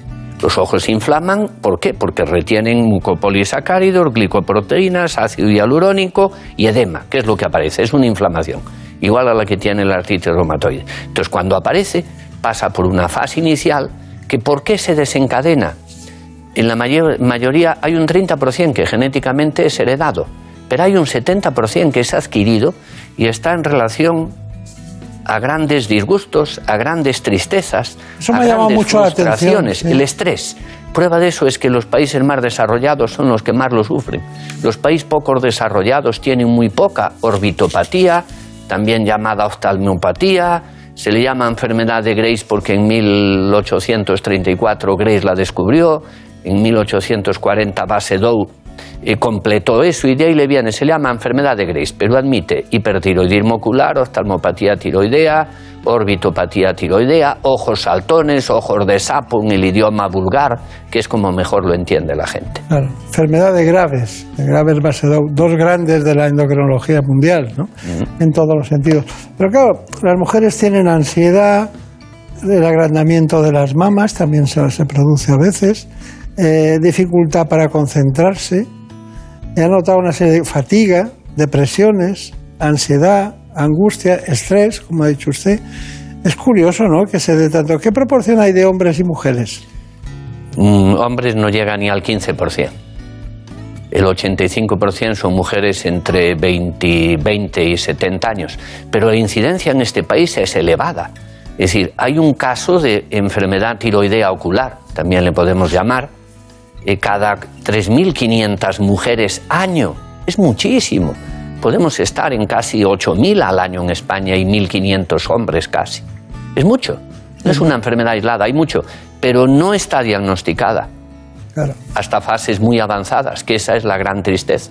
Bueno, eh, yo de todas maneras quería meterle a usted en el tema de la biología molecular y, y concretamente cómo somos pioneros a nivel mundial en el tratamiento. Claro, lo somos porque se produce este fenómeno mucho, hay muchas mujeres en España, pero un tratamiento médico ha quitado mucha parte de la cirugía. ¿Ha notado usted eso o no? Muchísimo, muchísimo. Si lo descubrimos en fases eh, avanzadas, podemos reducir un 70% la cirugía. Si lo descubrimos en una fase precoz del 1 al 10 en los tres primeros estadios de la inflamación, yo casi le diría que el 95% no va a la cirugía. Y si lo descubrimos en la fase muy incipiente, en los primeros síntomas, yo creo que el 100% no tendría que ser operado. Esa es la gran revolución que ha hecho la terapia biológica con los inhibidores de una citoquina que tenemos en el organismo los humanos. ¿Usted, usted utiliza ese tratamiento? Sí, fui el primero, fui el que lo descubrí casualmente, buscando, pero es que lo curioso es que el, el primera, la primera publicación la hizo la doctora Rebecca Vance de Rochester, de la Clínica Mayo, en el año 2002. Y nadie le hizo caso a ese trabajo de investigación. Llegó a mis manos en Lisboa dando un curso con otro doctor. Me dijo, hay un trabajo muy interesante que habla de la cantidad tan elevada de citoquina y L6. La citoquina y L6 es una proteína que tenemos en el organismo que ayuda a defendernos, es nuestra defensora. Pero en casos que desconocemos la etiología, la causa, se transforma en una proteína agresiva, es proinflamatoria cuando era antiinflamatoria. Entonces descubrió que en la sangre de estos pacientes tiroideos, estas mujeres, había un, un nivel elevado de citoquina y L6. Y yo ahí empecé a discurrir cómo podía conseguir que una casa comercial, que un laboratorio me hiciera un inhibidor de esa citoquina y L6. Pero ¿por qué lo busqué? porque venía frustrado de tanto corticoides, de tanta radioterapia, de tanta ciclosporina, de tanto inmunosupresores. Aquello era fracaso tras fracaso y la enfermedad duraba años, uno, dos, tres, cuatro, cinco, ocho, diez años. Entonces, en esos diez años hay una gran frustración en la mujer. Se deprime en su casa, no quiere salir a la calle, se oculta tras unas grandes gafas de sol, porque en cuanto saca la gafa tiene ojos de sapo o de rana o de lo que quiera. Sí. Entonces viene una gran depresión, problemas con los hijos, problemas de relaciones con los amigos, problemas de relaciones con, con su pareja. Es una mujer hundida. Claro. Pero no. Una pregunta muy simple. Cuando ustedes operan, tienen que operar y no es con tratamiento médico o tratamiento biológico, eh, ¿ustedes cómo operan? ¿Primero un ojo y luego otro? ¿O los dos en, en la misma sesión quirúrgica? Hay de todo. Primero tenemos que desinflamar esos ojos con la terapia biológica. La cortisona, solo por mucho que le digan los trabajos, una cosa es lo que escriben y otra es la realidad de la vida. La realidad de la vida, en mi experiencia, es que las grandes dosis de cortisona funcionan en un 30% solo los primeros tres meses del inicio de la enfermedad ocular. Después no actúa. Baja del 30% al 20, al 5 y llega un momento que hoy la alternativa es ya empezar con la terapia biológica. Empezar con ella. Claro. Eh, pero es la tirosina la triiodotironina las que suben o necesitamos para vivir, para estar más calientes las manos, ¿no? Efectivamente. Usted cuando ha saludado a, a nuestras colaboradoras, eh, enseguida ha notado que tenían las manos frías. Sí, sí. Eh, entonces, eh, ¿qué relación hay entre esas dos hormonas y el aumento de la grasa periorbitaria? Pues mire, la realidad es que hasta hace 40 años se creía que la- el problema ocular venía derivado del problema tiroideo. Ahora hace ya décadas que sabemos que no tienen nada que ver. Que tanto el problema tiroideo como el problema ocular son dos ramas de un tronco común que es la enfermedad tiroidea autoinmune. Ese tronco común, en la gran mayoría de los casos, da hipertiroidismo o hipo, en el 90 y muchos por cien, una de cada 100 mujeres casi es hipertiroidea o hipo. Sin embargo, la afectación ocular solamente es un 40-50%, pero visible en el 15%, que se vean los ojos o espantados o hacia afuera o con visión doble en solo un 15% y edema pretibial en un 4%. La unión de los ojos y del tiroides es lo que se conoce con el nombre de enfermedad de Grace. Pero no tienen nada que ver entre ellas. Los tratamientos son diferentes. Pues ahora vamos a pasar a un tradicional informe de situación porque a usted se le entiende todo, pero nos gusta mucho matizar las cosas cada una, como dicen, senso estricto, en su punto ecuánime. De todas maneras, la veo muy feliz. ¿Por qué es tan feliz? Porque disfruto de todo lo que hago en la vida. Yo soy una persona tremendamente positiva. Siempre huyo de lo malo y miro lo bueno. Piense que yo he tenido la suerte en mi vida de librarme de dos aviones que han caído por determinadas circunstancias de la vida. Pero encima, Me ¿pero qué considero un privilegiado. Sí. Una viniendo con discípulos del profesor García Sánchez de Tera, Sí, de Madrid. que con el billete en la mano llamé al profesor García Sánchez porque no quería ir solo. Yo había operado un sacerdote chita en Santiago de Compostela y le había hecho unos trasplantes de córnea. Entonces, cuando tenía que pagar, me quisieron pagar mis propios residentes que eran árabes. Y yo a mis residentes no los puedo cobrar. Entonces, la embajada iraní me invitó a ir a un congreso a Teherán y yo no quería ir solo. Llamé al profesor Barraquer, llamé al profesor García Sánchez, al profesor Piñero y no iba nadie. Dije, yo solo no voy. Y no me enviaron el billete. Porque usted era uno cualquiera de Galicia que pasaba por Yo allí. lo que no quería era ir solo cuando empezaba la guerra irano-iraquí. Entonces no fui y en un último día dije, me quedo en tierra. Y se Pero el el- doctor Luis López Bartolozzi de Madrid, del equipo del profesor García Eh. Sánchez, cenó conmigo cuatro días antes y después, como era costumbre en Santiago, en la universidad, nos fuimos a tomar una copa hasta la una de la mañana. Él se murió en el avión. No hablamos ¿Y ni el en la segundo cena. caso? Y el segundo caso fue estando con José Ignacio Barraquer en Bogotá, que yo también me formé con él, que volamos a Cartagena de Indias y yo tenía el vuelo para la una y media y cuando lo fui a retirar me lo cambiaban para las doce y media. Pero solo había dos, entonces íbamos a ir mi mujer y yo y dijo la doctora Prada, no, no vamos, vamos los cuatro. El de las doce y media se cayó al cambiar los billetes. Yo también me hubiera quedado en Cartagena de Indias. ¿eh? Pues mi jefe decía, yo quiero viajar con el doctor Moreiras porque este tiene un duende que lo protege. Yo también. Todos nos vamos a ir con él. Bueno, bueno, vamos a los quirófanos, ¿verdad, Brenda? A los quirófanos del, del profesor eh, Moreiras. Cuéntanos cómo es una descompresión orbital, y en este caso la que viste. Pues sí, en primer lugar hemos entrado en el quirófano del doctor Moreiras para ver cómo se realiza una descompresión orbitaria. Además, el paciente que va a ser tratado tiene visión doble por un estrabismo asociado, como suele ser frecuente en este tipo de pacientes. Así que, si les parece, vamos a ver cómo ha sido esta intervención. Tenemos un paciente con orbitopatía tiroidea que tiene ojos saltones y que a la vez que tiene los ojos saltones tiene también un estrabismo restrictivo que va asociado en estos pacientes y que forma parte de la triada de la orbitopatía tiroidea, que es esoftalmos o protrusión, ojos saltones, estrabismo restrictivo por fibrosis en los músculos y retracción palpebral superior e inferior que en este paciente no tiene. En primer lugar le vamos a hacer el estrabismo, que produce visión doble, y a continuación le haremos la descompresión de etmoides y tercio inferinterno del suelo de la órbita. Vamos a empezar, vamos al estrabismo. Como pueden ver, voy al músculo recto inferior, que es el que más se afecta en la enfermedad tiroidea ocular. Tenemos el músculo identificado y ahora lo que haremos es retroinsertarlo con unos puntos de krill para poder cortarlo en su inserción original y llevárnoslo hacia atrás. Una vez hemos hecho la cirugía del estrabismo, vamos a descomprimir la órbita. Descomprimir quiere decir que vamos a agrandar la cavidad orbitaria porque los músculos están muy gruesos.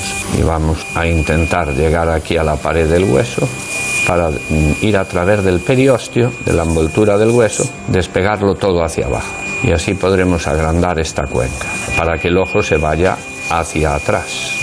Ahí está, ya está. Ya estoy abajo. Y ahora voy a romper la pared de hueso para ampliar espacios. Ahí está. Muy bien. Hemos terminado la descompresión orbitaria del etmoides, hemos agrandado la cavidad, hemos conseguido que en vez de ser así la cavidad aumente un centímetro hacia adentro, que el músculo se desplace hacia adentro y el globo ocular se desplaza hacia atrás entre 2 y 2 milímetros y medio. Suficiente, hemos terminado la descompresión. La descompresión. ¿Algo que añadir? ¿Le parece bien? Dependiendo de la protrusión que tenga el globo ocular, vamos a trabajar sobre una pared, la etmoidal, se hace a través de una técnica que yo descubrí en el año 95, que no deja cicatriz, a través del pliegue papila superinterno. Si queremos más de 2 milímetros podemos ir a la grasa si tiene aumento. Es una cirugía personalizada entre músculo y grasa. Al músculo no podemos tocarle. Si queremos más de 2 milímetros nos iremos a la pared lateral, fresaremos toda la pared lateral, conseguimos 3 o 4 milímetros. Y si tiene mucha exoftalmía, más de 25, nos iremos también al suelo de la órbita liberando el nervio infraorbitario que lleva la sensibilidad y podemos conseguir 6, 8, 10 o hasta 11 milímetros de reducción de la protrusión. Y siempre los dos ojos a la vez bajo anestesia general. Bueno, pues perfecto. ¿Qué le parece? Es el final de la fase de la descompresión orbitaria. Primero descomprimimos, arreglamos luego si tiene el estrabismo y la última fase es reducir el exceso de piel que queda, porque el globo ocular se va hacia atrás, y el exceso de grasa que queda a nivel del párpado superior. ahí ya se termina todo, pero cada vez es menor el número de pacientes que vamos a operar gracias a la terapia biológica. Está bien.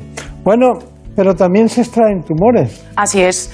De hecho, por último, vamos a ver las principales patologías que pueden aparecer en la órbita, tales como inflamaciones o quistes, además de los posibles tipos de tumores.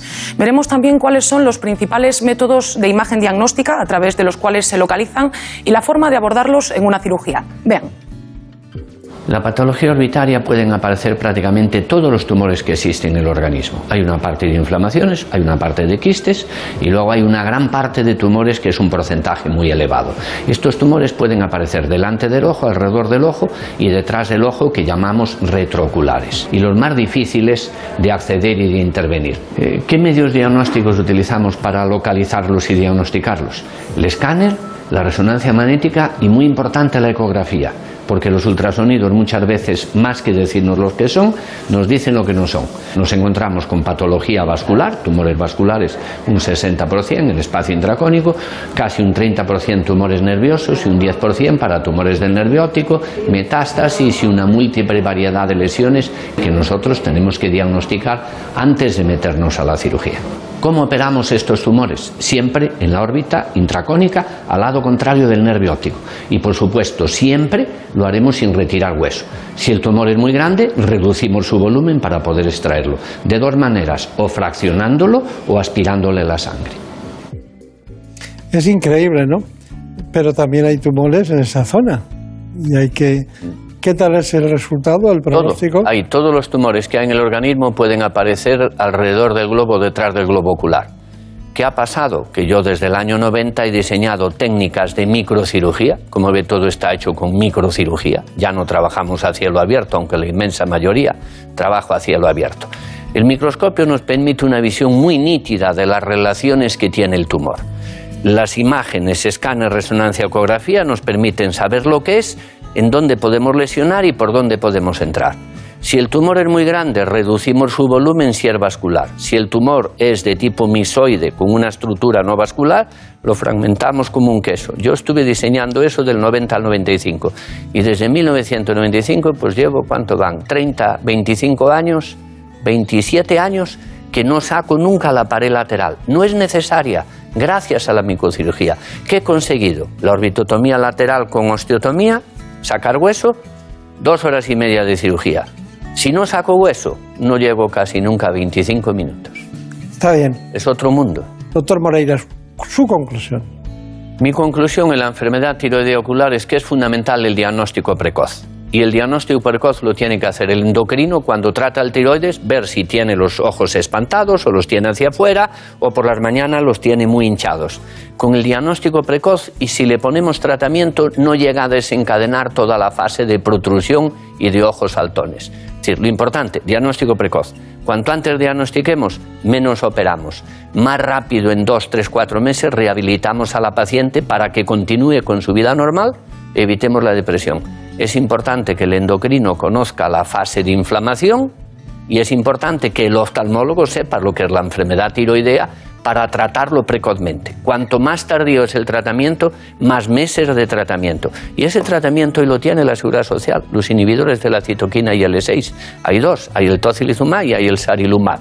No hay que llegar al extremo del tratamiento americano que vale una fortuna y no consigue otras mejorías. Y en la enfermedad eh, orbitaria en tumores, lo mismo, cuanto más rápido se actúe, mejor va a ser el resultado y el pronóstico porque tumores detrás del globo ocular, si son muy grandes, hay un peligro grande de que pueda perder la visión o tenga visión doble. Yo creo que lo mejor en estos casos es encontrarse con usted. Muchísimas No, gracias. hay muchos especialistas. Muchísimas gracias. A ustedes, muchas gracias. En buenas manos. Por un beso tuyo, contigo me voy. No me lo pregunto, contigo me voy. Que se me fue del alma, contigo me voy. Yo Es un me placer estar con todos ustedes hablando de salud, como hemos hecho hoy, pero también en esta mañana quiero indicarles que seguimos trabajando para la semana que viene aportarles más información sobre lo último que hay en la medicina. Y con ello sus protagonistas, y aquí dentro los nuestros. En la realización, Nacho Arias. y en la producción general, como siempre, Marta López Llorente. Y se enreda el tiempo mojando los sueños y tu boca loca me quiso Les engañar. recuerdo que a las 9, dentro de un rato, podrán vernos en ¿Qué me pasa, doctor? en ese programa de medicina de la sexta. Con un beso tuyo vi llegar el día por la osadía, cayó un beso al mar. Con un beso tuyo me dormí cansada, dormías a mi lado de tanto besar. De toda mi alma salieron estrellas que volaron alto para no llegar. Por un beso tuyo me quedé en silencio, como me preguntas Por un beso tuyo, contigo me voy. No me lo pregunto, contigo me voy. Que se me fue del alma, contigo me voy. Yo me